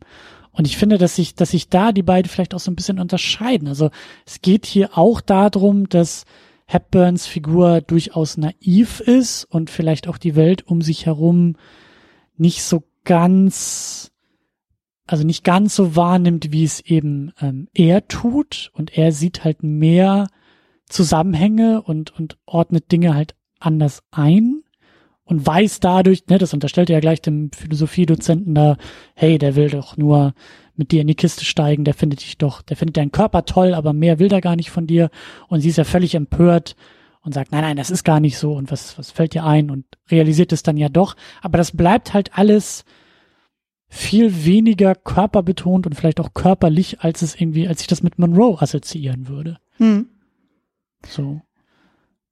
Ja, das finde ich auch gut, dass du das sagst, auch mit, mit der Kleidung so. Also ähm, ich habe jetzt von Monroe selber auch nicht so viel gesehen. Ich kenne jetzt nur von ihr Blondinen bevorzugt und manche mögen es heiß. Und manche mögen es heiß, fand ich sie wirklich zauberhaft und so. Aber da ist es zum Beispiel auch eher so dieses, dann, sie ist eigentlich immer sexy gekleidet. Und das hast du mhm. hier bei Audrey Hepburn überhaupt nicht. Sie hat ja dann äh, in diesem Bücherladen hat sie ja dann irgendwie diesen komischen grauen Sack dann an. Und in Paris selber hat sie ja immer nur diesen schwarzen Rollkragenpulli dann an und diese Skinny Jeans dann oder diese Skinny Hose dann, also wo wirklich diese knarmhafte Statur auch deutlich äh, hervorgehoben wird. Und also sie ist eigentlich selten wirklich weiblich dargestellt, außer halt in dem Moment, wo sie dann irgendwelche äh, Kollektionsstücke dann trägt, wo tatsächlich mhm. immer diese Weiblichkeit hervorgehoben wird, aber halt nie auf eine äh, sexuell aufgeladene Version, sondern halt immer so, okay, du hast ja irgendwie diese The Classic Woman, also eben The Quality Woman, wie sie ja dann auch dann beworben wird, auch von der Kollektion selber. Hm, ich habe da, ich habe da immer diesen, dieses Bild vor Augen, diese Szene vor Augen, wie sie da in diesem, in dieser Bar ähm, diesen Solotanz Mhm. hinlegt. Da geht's ja auch irgendwie so darum, sich auszudrücken. Das ist ja auch so eine, so eine, ähm, das wird doch irgendwie auch so vorbereitet, dass, dass sie äh, unabhängig sein will und er kommt ja, glaube ich, irgendwie dazu und es ging ja, glaube ich, darum, dass sie da ihre ihr, ihre Modenschau irgendwie verpasst hat oder das oder die Probe irgendwie verpasst hat und sie ist aber eben so völlig bei sich und will so in dieser intellektuellen Ebene aufgehen und legt dann ja diese diese Solo-Einlage hin und das ist so ich, ich also das was sie da anhat, also sie ist ja komplett schwarz gekleidet und hat, ich glaube, auch so einen Rollkragenpullover, Mhm. den sie anhat. Ähm, das ist halt alles, also auf eine gewisse Art und Weise ist es natürlich sehr, sehr schön und auch sehr sexy, wie sie da tanzt, aber ganz anders, als ich jetzt in der gleichen Szene, in der gleichen Situation eine Marilyn Monroe mir inszeniert vorstelle. Ja. Und das ist für mich halt so ein gutes Beispiel, wie sie da halt tanzt. Da- Da geht's halt viel weniger darum, ihren Körper und ihre Reize irgendwie zur Schau zu stellen, sondern es geht wirklich darum, sie als Figur ausdrücken zu lassen. Und das ist für mich, das ist für mich ein gutes, eine gute Verbildlichung eigentlich auch so von, von ihrer Figur in dem Film und vielleicht irgendwie auch so von dem Bild, was sich so langsam in meinem Kopf von Audrey Hepburn aufbaut. Ich fand es lustig, ist genau in der Szene, man wundert sich ja auch so ein bisschen, sie hat ja dann dieses schwarze äh, Kostüm dann an, aber warum trägt sie weiße Socken? Das ist tatsächlich äh, beabsichtigt worden.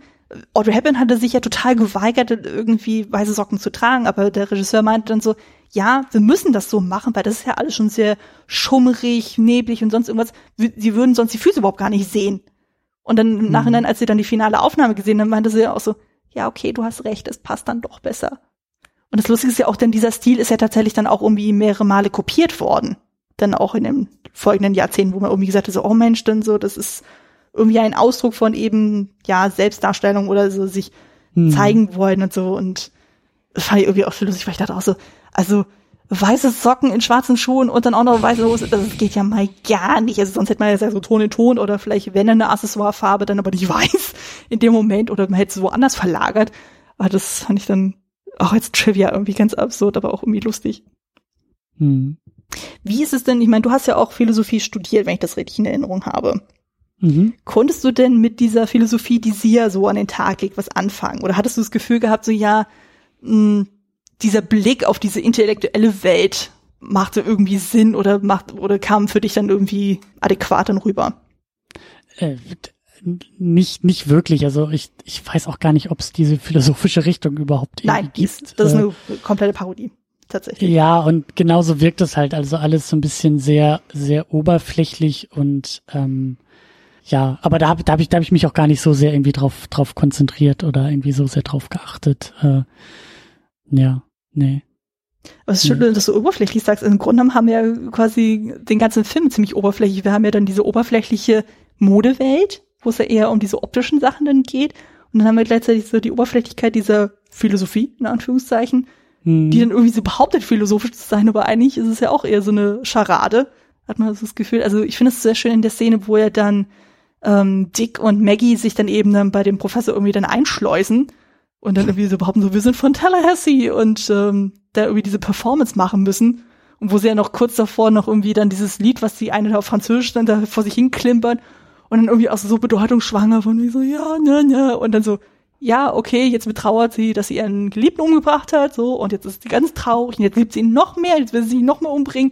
Und ist ja die ganze Zeit diesen Gesichtsausdruck von Dick Avery, wo er sich auch denkt so, was zur Hölle sieht die Frau da? Also das hat man auch das Gefühl gehabt, das wurde doch sehr, sehr überspitzt alles dargestellt. Ja. Und auch immer so alle so schön wie so ein Rollkrankpullover und mit dieser Bastelmütze. Ja, ja, genau, so das Klischee, das intellektuellen Klischee, das französische intellektuellen Klischee, irgendwie, Ja. ja. voll erwischt, ja. Fand ich, irgendwie, fand ich irgendwie auch irgendwie sehr putzig dann so, also wie gesagt, gerade dadurch, dass ich ja Sing in the Rain kenne, wo ja auch sowas ähnliches dann eben mit der Filmwelt gemacht wird, fand ich das auf jeden Fall nachvollziehbar, dass man sagt, okay, da erkennt man schon eine gewisse Handschrift vor dem Regisseur, der dann gerne mit dem, also zumindest von den Sachen, die ich von ihm gesehen habe, man das Gefühl hat so, na, er nimmt nicht alles für bare Münze, sondern guckt dann mal so, okay, welche Themenfelder haben wir so und inwieweit können wir das noch mal ein bisschen, ja, so ein bisschen übertrumpfen oder dann noch mal ein bisschen zur Schau stellen. Hm. Ja, ich glaube, wir kommen, wir haben eigentlich schon so das Wesentlichste angesprochen. Hättest du sonst noch irgendwas, wo du sagst, so das ähm, liegt dir so auf der Zunge oder das möchtest du gerne nochmal angesprochen haben?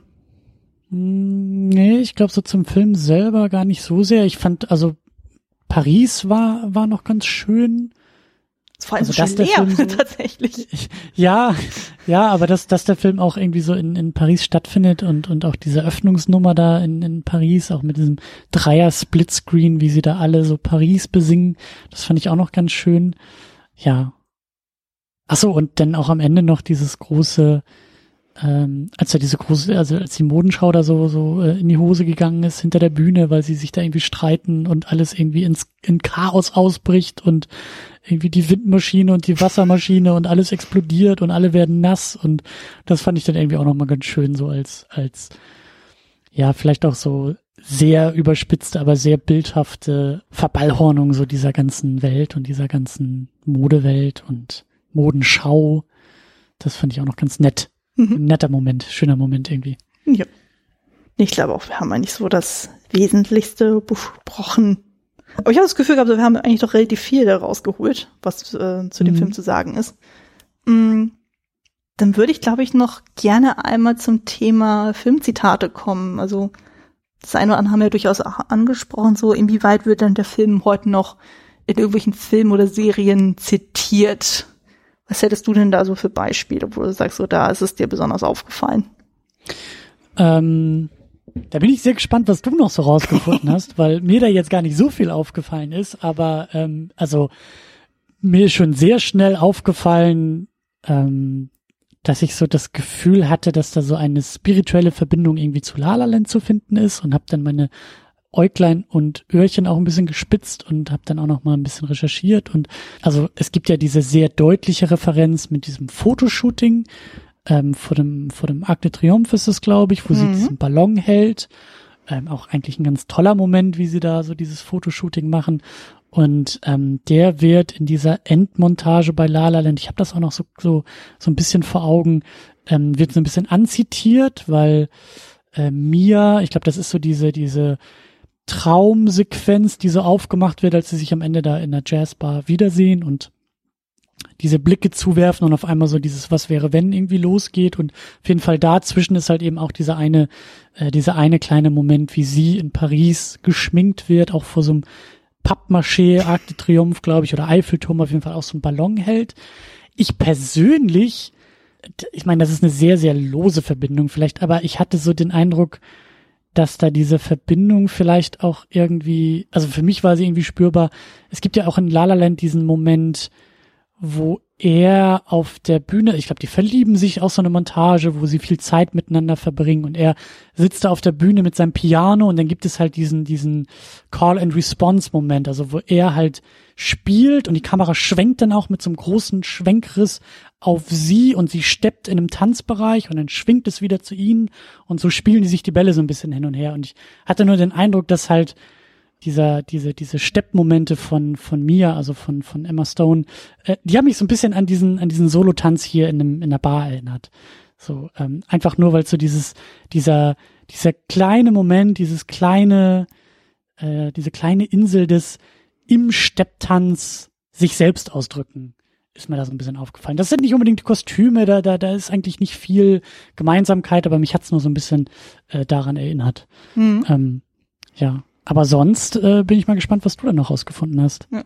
Also das, was du jetzt sagtest von La La Land, das äh, stimme ich dir auf jeden Fall zu. Das habe ich auch gefunden. Das ist dann quasi in der Traumsequenz, nachdem sie ja dann ihr ähm, ihre Audition dann hatte und wo genau. dann quasi so ihre große Karriere dann losgeht und so. Und dann hat sie ja dann quasi dann diesen Dreh vor diesem tatsächlich Arc de Triomphe Pappsteller und dann mit den Ballons dann so in dem weißen Ich habe auch den Eindruck, Genau, ich habe auch den Eindruck, dass da innerhalb von irgendwie zwei Minuten, glaube ich, irgendwie das komplette Musical-Genre einmal anzitiert wird ja. und irgendwie 60 Jahre Filmgeschichte, glaube ich, irgendwie äh, an, anzitiert, weil, weil jedes, jedes kleinste Detail irgendwie schon irgendein Zitat aus irgendeinem Film sein muss oder sein könnte.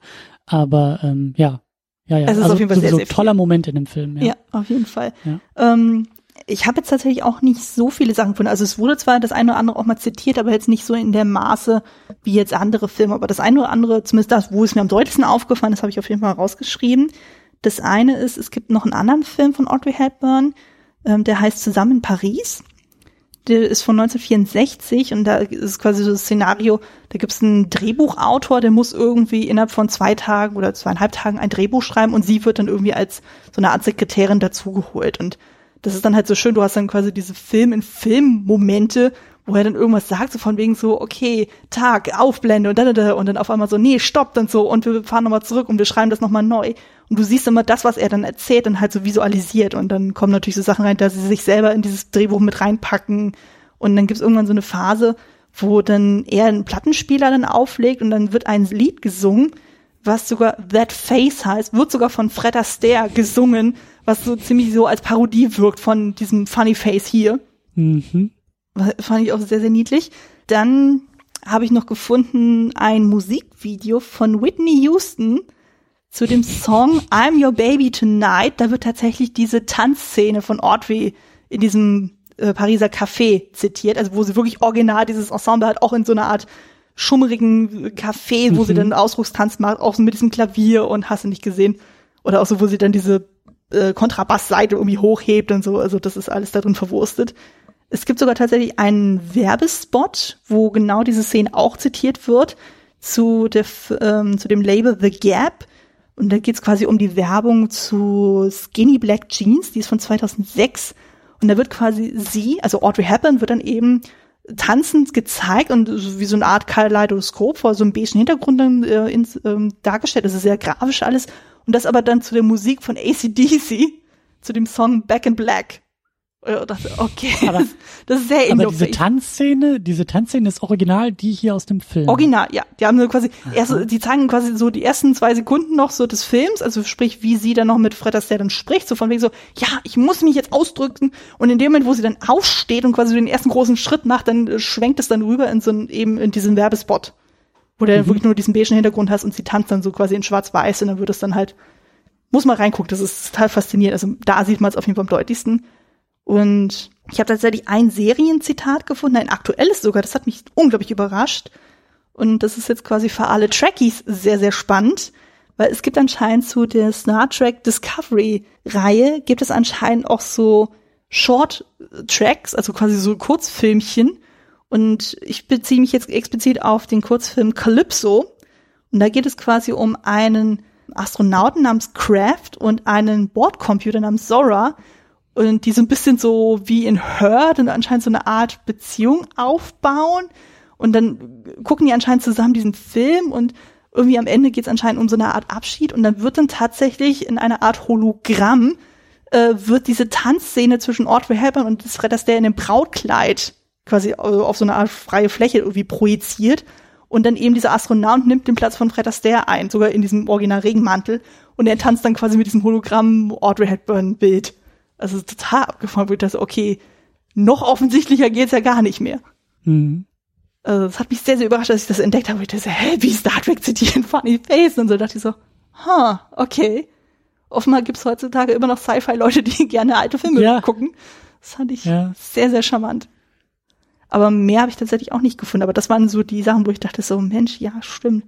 Aber das meintest du ja auch vorhin, ne, dass der Film so als er rauskam, jetzt kein wirklich wahnsinniger Kassenschlager war hm. und ähm, gefühlt aus so einem kollektiven Gedächtnis gar nicht so, ähm, also vielleicht nicht so diesen gleichen Stempel hat wie eben andere Klassiker mit Hepburn oder mit Fred Astaire. Ja. Ja, das ist gerade auch so schade bezüglich Fred Astaire, weil ähm, ich hatte ja dann für die Recherche auch versucht, nochmal den einen oder anderen Film mit ihm nachzuholen und es ist unglaublich schwer, an Fred Astaire-Filme ranzukommen. Also gerade mhm. wenn du mhm. versuchst, das zu streamen. Also Funny Face findest du mit als allererstes und dann noch vielleicht zwei, drei andere. Aber selbst die ganz großen Filme, die musste ich mir jetzt irgendwie extra als DVD irgendwo leihen, so weil das die nirgendwo gibt. Und der hat ja irgendwie, weiß ich, wie viele Filme gemacht.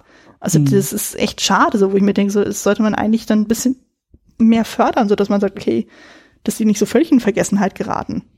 Mhm. Bei Audrey Hepburn steht es wiederum anders, da kriegst du ja alle möglichen Filme. Also gerade so die bekanntesten eben mit Frühstück bei Tiffany und bei äh, My Fair Lady oder eben auch Sabrina, na gut, Sabrina vielleicht weniger, aber zumindest, ja, Charade vielleicht auch noch, die gibt's sogar in der Prime aktuell. Also den kann man sich auf jeden Fall auch mal angucken. Mit Cary Grant, wo er auch schon wieder zu äh, sehr alt ist. Aber das ist wieder ein anderes Thema. auf jeden Fall. Ähm, ja. also ich glaube, man kann auf jeden Fall schon mal sagen, ist, man sollte auf jeden Fall mehr Filme mit den beiden gucken. Aber was würdest du sagen, so jetzt so langsam als Fazit? Lohnt es sich, diesen Film zu schauen? Oder auch nicht so? Wem würdest du den am ehesten empfehlen? Gute Frage. Ich, ich habe das Gefühl, dass der Film ein bisschen spezieller ist und vielleicht auch ein bisschen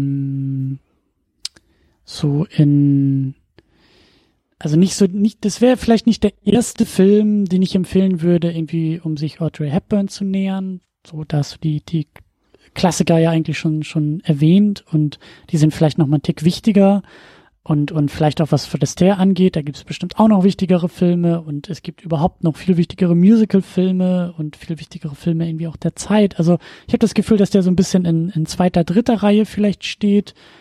Aber du hast es am Anfang so schön gesagt, das ist eigentlich ein schöner Sonntagnachmittag-Film. Das ist so, ich finde, der lohnt sich auch schon zu gucken und der hat auch seine Momente und, und äh, ich habe es nicht bereut, den Film zu gucken aber es ist so ein bisschen so, so Empfehlung mit Einschränkung vielleicht. So, mhm. so im, im Gespräch kann man da vielleicht so ein bisschen vortasten, so hast du den schon gesehen, hast du den schon gesehen, hast du den schon gesehen. wenn man schon eine Menge andere Filme gesehen hat, dann kann man auch noch mal zu Funny Face greifen und das Verständnis vielleicht ein bisschen vertiefen. Aber ja, also äh, ich habe es auf jeden Fall nicht bereut, äh, den Film geguckt zu haben ähm, und bin da eigentlich auch sehr, sehr glücklich, da noch eine weitere Lücke geschlossen zu haben. Ja. Sehr, sehr schön. Ja. Wie ist es denn bei dir? Ja. Das würde mich also, auch interessieren. Ähm, ich würde auch sagen, also der ist niedlich, man kann den gucken, man muss es aber nicht. Ähm, ich würde aber trotzdem sagen, so gerade jemand, der sagt, ich interessiere mich eben für Audrey Hepburn, ich interessiere mich für Filme aus den 50ern, ich interessiere mich für Filme mhm. von Fred Astaire, den kann man das durchaus nahelegen, so, aber es wäre jetzt auch tatsächlich nicht so meine erste Wahl. Also das wäre dann wirklich so, ja, kann man so, wenn man so wirklich so die ganz großen Filme guckt, also gerade jetzt zum Beispiel bei Fred Astaire würde ich auf jeden Fall Top Hat empfehlen mit Ginger Rogers, der ist super, der ist wirklich lustig, der ist großartig. Den, den würde ich auf jeden Fall nahelegen. Und bei Audrey Hepburn, ja, da gibt's auch auf jeden Fall den einen oder anderen Film, wo man sagt, so, die sind auf jeden Fall sehr, sehr gut und so. Weil hier hat man schon das Gefühl, so, dass es tatsächlich so mit so ihre persönlichste Performance ist, so, weil, hm. wie ich schon sagte, so bei My Fair Lady, so, da wirkt sie ja so eher so ein bisschen ausstaffiert und so, weil man ja schon gesagt hat, so, ja, das ist eigentlich gar nicht so ihr Style dann gewesen, aber gerade wenn sie auch nicht selber singen durfte. Also von daher jemand, der zum Beispiel auch Audrey Hepburn selber singen hören möchte, lohnt sich der Film auch auf jeden Fall. Dann kann man das auf jeden Fall empfehlen. Und würde ich auch sagen. Ich würde auch sagen, dass sie eigentlich äh, eines der größten Highlights in dem Film ist. Auf jeden Fall. Einer der besten Gründe, um den Film auch zu gucken. Ja, ja. und Fred Astaire sowieso. Fred Astaire ist eigentlich auch zeitlos, klassisch, super. Also ja. mag ich auch immer wieder gern. Also den würde ich auf jeden Fall empfehlen. Mm, ich glaube auch selbst den Hardcore-Musical-Fans würde ich jetzt auch nicht sagen, so, okay, den müsst ihr jetzt auf jeden Fall sehen. Also da würde ich zum Beispiel, gerade jetzt von dem Regisseur, würde ich auf jeden Fall Sting in the Rain ganz, ganz, ganz, ganz oben erwähnen, wo ich sage, also das ist so ein Film, hm. der lohnt sich auf jeden Fall. Also der ist einfach eigentlich fast perfekt. Also es gibt so eine Szene, mit der habe ich tatsächlich Probleme, weil ich das Gefühl habe, die äh, wirkt eher überflüssig. Die wirkt da so reingeflanscht, so von wegen so, okay, nur damit Gene Kelly glücklich ist, dass er da so eine Performance machen kann, so, dass er ein bisschen mehr im Vordergrund steht. Aber ja, also jemand, der sagt, okay, ich mag irgendwie so, so eine schöne, lockere Komödie dann auch, so mit so einem leichten romantischen Touch, dann so Ding kann man das auf jeden Fall mal nahelegen. Aber ich glaube, das ist jetzt kein Film, den man unbedingt im Regal stehen haben muss. Also ich glaube, es reicht es sich einfach mal auszuleihen und einfach mal so locker flockig zu gucken. Der, äh, der ist auch nicht so anspruchsvoll, so den kann man auch so nebenbei dann schauen. Also wenn man nebenbei irgendwie auf der Nintendo äh, Switch dann irgendwie zockt oder sowas, das macht überhaupt nichts. Den Film, da verpasst man auch nicht großartig was. Von daher, nö, kann man auf jeden Fall ganz gut machen. Gut, dann glaube ich, kommen wir jetzt wirklich mal zum Abschluss. Du darfst gerne noch mal ein bisschen Werbung für dich machen. Wo kann man dich denn im schönen Internet finden? Abgesehen jetzt hier so von der offensichtlichen Basis der Second Unit ja, die offensichtlichste Quelle, die offensichtlichste Heimatbasis ist natürlich die Second Unit, secondunit-podcast.de. Da ist so, wie gesagt, dreimal im Monat, mindestens dreimal im Monat bei den Oscars gerne auch mal mehr, äh, so die Heimatbasis und die Heimat-Action. Aber daneben ist auch die Superhero Unit äh, so das wichtigste Nebenprojekt, bei dem es darum geht, einmal im Monat mit dem guten Arne von Enough Talk äh, durch Superheldenfilme zu podcasten. Ich bin ja großer, großer Fan von Superheldenfilmen und auch des Superheldengenres. Und ich äh, vertrete ja durchaus die Meinung, das ist ein eigenes Filmgenre. Und der todesmutige Arne ist mit mir dabei, äh, auch filmhistorisch durch diese Genre durchzugehen und einmal im Monat über Filme zu sprechen, über die er in der Regel gar keinen Bock hat zu sprechen. Und ich denke und hoffe, dass das auch in der Regel durchaus launische und vielleicht auch ganz interessante und spannende Gespräche werden können von einer Seite, die vielleicht ein bisschen kritischer der ganzen Sache, dem ganzen Genre und diesem Film gegenüber ist und einer anderen Seite, die vielleicht ein bisschen euphorischer und ein bisschen ähm, äh, ja auch interessierter und ähm, fragender der ganzen Sache gegenüber ist. Und genau, das sind eigentlich so die beiden wichtigsten Sachen. Und mal hier, mal da ähm, gibt auch noch mal so ein Gastspielchen von mir in anderen Podcasts, so wie jetzt. Und bald ja auch von uns beiden das nächste kleinere, größere äh, Nebenprojekt. Aber da sagst du vielleicht noch ein bisschen mehr dazu als ich. Auf jeden Fall. Aber vorweg erstmal nochmal Eigenwerbung. Genau. Hier mit Klassiker Fable. Ihr könnt mich jetzt direkt unter der eigenen Domain finden. Klassiker-fable.de. Nicht wundern, wenn dann in der Linkzeile dann auf einmal wieder Second Unit auftaucht. Wie wir schon sagten, das ist quasi dann die Heimatbasis auch von Klassiker Fable. Hat alles seine Richtigkeit und so. Aber da sind auf jeden Fall sämtliche Folgen dann auch von mir separat aufgeführt. Wie wir so schön immer das Bild benutzen von der WG. Ich habe quasi mein eigenes Klingelschild jetzt. ja, da muss ich auch dran denken. Ja. Also, Eigenes Klingelschild, eigener Briefkasten. Ja, ich finde das super. Und es funktioniert genau. ja auch großartig. Genau, damit ähm, bei dem Podcast selber findet ihr mich ja auch in sämtlichen Podcatchern, auch bei iTunes und auch bei YouTube. Da äh, lade ich die Folgen dann auch immer wieder hoch. Ich bin aber auch dann Co-Hostin bei der Kleine Rat zusammen mit Patrick Lohmeier vom Bahnhofskino, wo wir dann einmal im Monat über Game of Thrones sprechen, quasi passend zum bald anstehenden Finale. Und man kann mir natürlich auch privat folgen und so bei Twitter unter dem Nickname Kostümfrau mit UE. Und da mit dem Namen bin ich dann auch bei Letterbox unterwegs. Genau, dann machen wir nochmal einen Teaser für den April. Da geht das Ganze weiter mit dem Thema Adaption. Und da werde ich mit dem Nenat von der Bildnachwirkung über den Film Angel Heart von 1987 mit Mickey Rook und Robert De Niro sprechen ich schon sehr, sehr gespannt. Ich habe den Film bisher auch noch nicht gesehen, aber da Nina so von dem geschwärmt hat, dachte ich so, okay, ihr musst auf jeden Fall mal eine Chance geben. Das klang auf jeden Fall interessant. Und genau, was du jetzt eben schon angeteasert hast, das machen wir jetzt mal wirklich so amtlich, amtlich. Ich werde dann quasi zwei Wochen nach diesem Podcast werde ich dann mit Kostümfable starten. Das wird quasi ein kleines Spin-off-Projekt. Also es wird auch in dem Feed auch bleiben. Also ihr werdet es auf jeden Fall mitbekommen, wo ich dann gezielt über Filme und Serien, egal welches Jahrzehnt dann sprechen möchte, wo aber auch so ein bisschen so der Fokus auf das Thema Kostümdesign liegt. Und den Anfang machen wir beide ja zusammen, indem wir ja komplett einmal alle Staffeln von Downton Abbey monateweise besprechen werden. Mhm.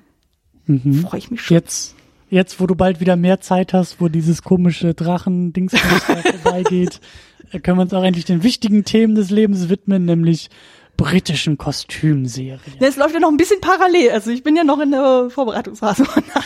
noch ist ja Game of Thrones noch nicht abgeschlossen.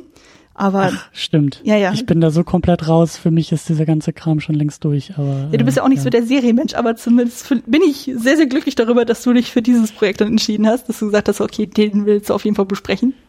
Absolut. Downton Abbey ist für mich hat unfassbar viel Spaß gemacht im letzten Jahr, als ich die Serie für mich entdeckt habe.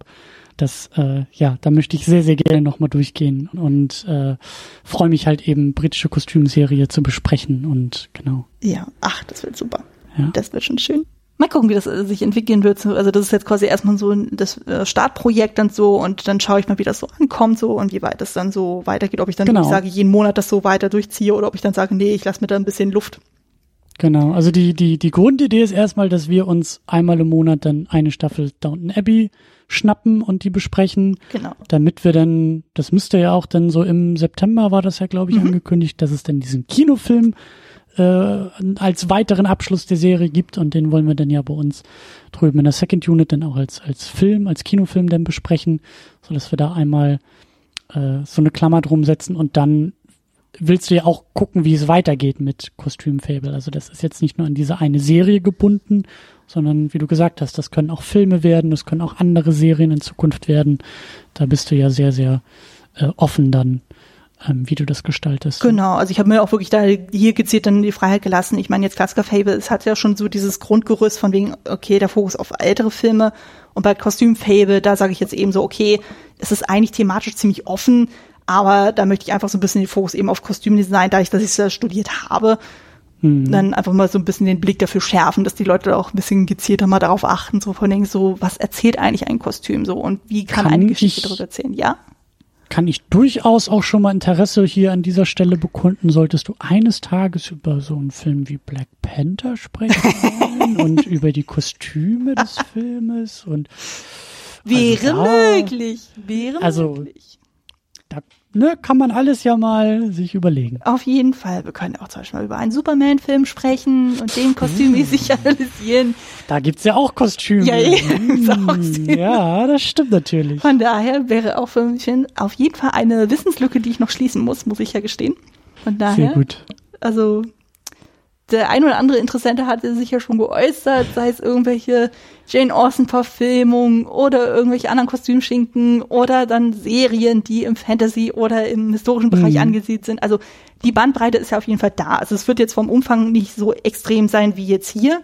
Also da will ich mir einfach wirklich die Freiheit lassen, dass ich sage, okay, man macht so quasi so das Grund-Setup so von wegen Vorstellung und Vor äh, Verständnis des Films und dass man dann relativ schnell in die Analyse dann reinsteigt. So, mhm. dann dieser ganze Produktionskram, das ist ja einfach sehr Recherche und zeitintensiv, wo ich dann sage so, nee, da habe ich quasi dann mit Kostümfilm einfach so eine kleine Denkpause, wo ich sagen kann, ja, das ist dann einfach nicht so intensiv, so das ist einfach so quasi so, ja, quasi so der kleine Mid-Season-Turn, wo man sagen kann, so ja, einfach mal kurz zum Luft äh, holen und so und dann sich einfach ein bisschen mhm. mehr öffnen so für die breite Masse, aber dann zu sagen, okay, eben durch den Fokus auf Kostümdesign hat man ja noch mal so eine extra künstlerische Note, auf die man mal so ein bisschen mhm. hinweisen kann.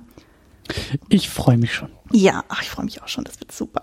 Ist ja auch schon bald. Oh Gott, oh Gott. eben, eben, eben. Es drängt, es drängt, es drängt. Aber keine Sorge, ihr werdet dann, ich glaube, etwa so eine Woche vor werdet ihr auch noch mal eine kleine Nullnummer kriegen dazu, wo ich das Ganze auch noch mal ein bisschen ausführlicher erklären werde. Aber dass ihr schon mal jetzt, zumindest die Leute, die jetzt in diesem Feed schon mit drin sind und es regelmäßig hören, dass die schon mal wissen, worauf sie sich einstellen können.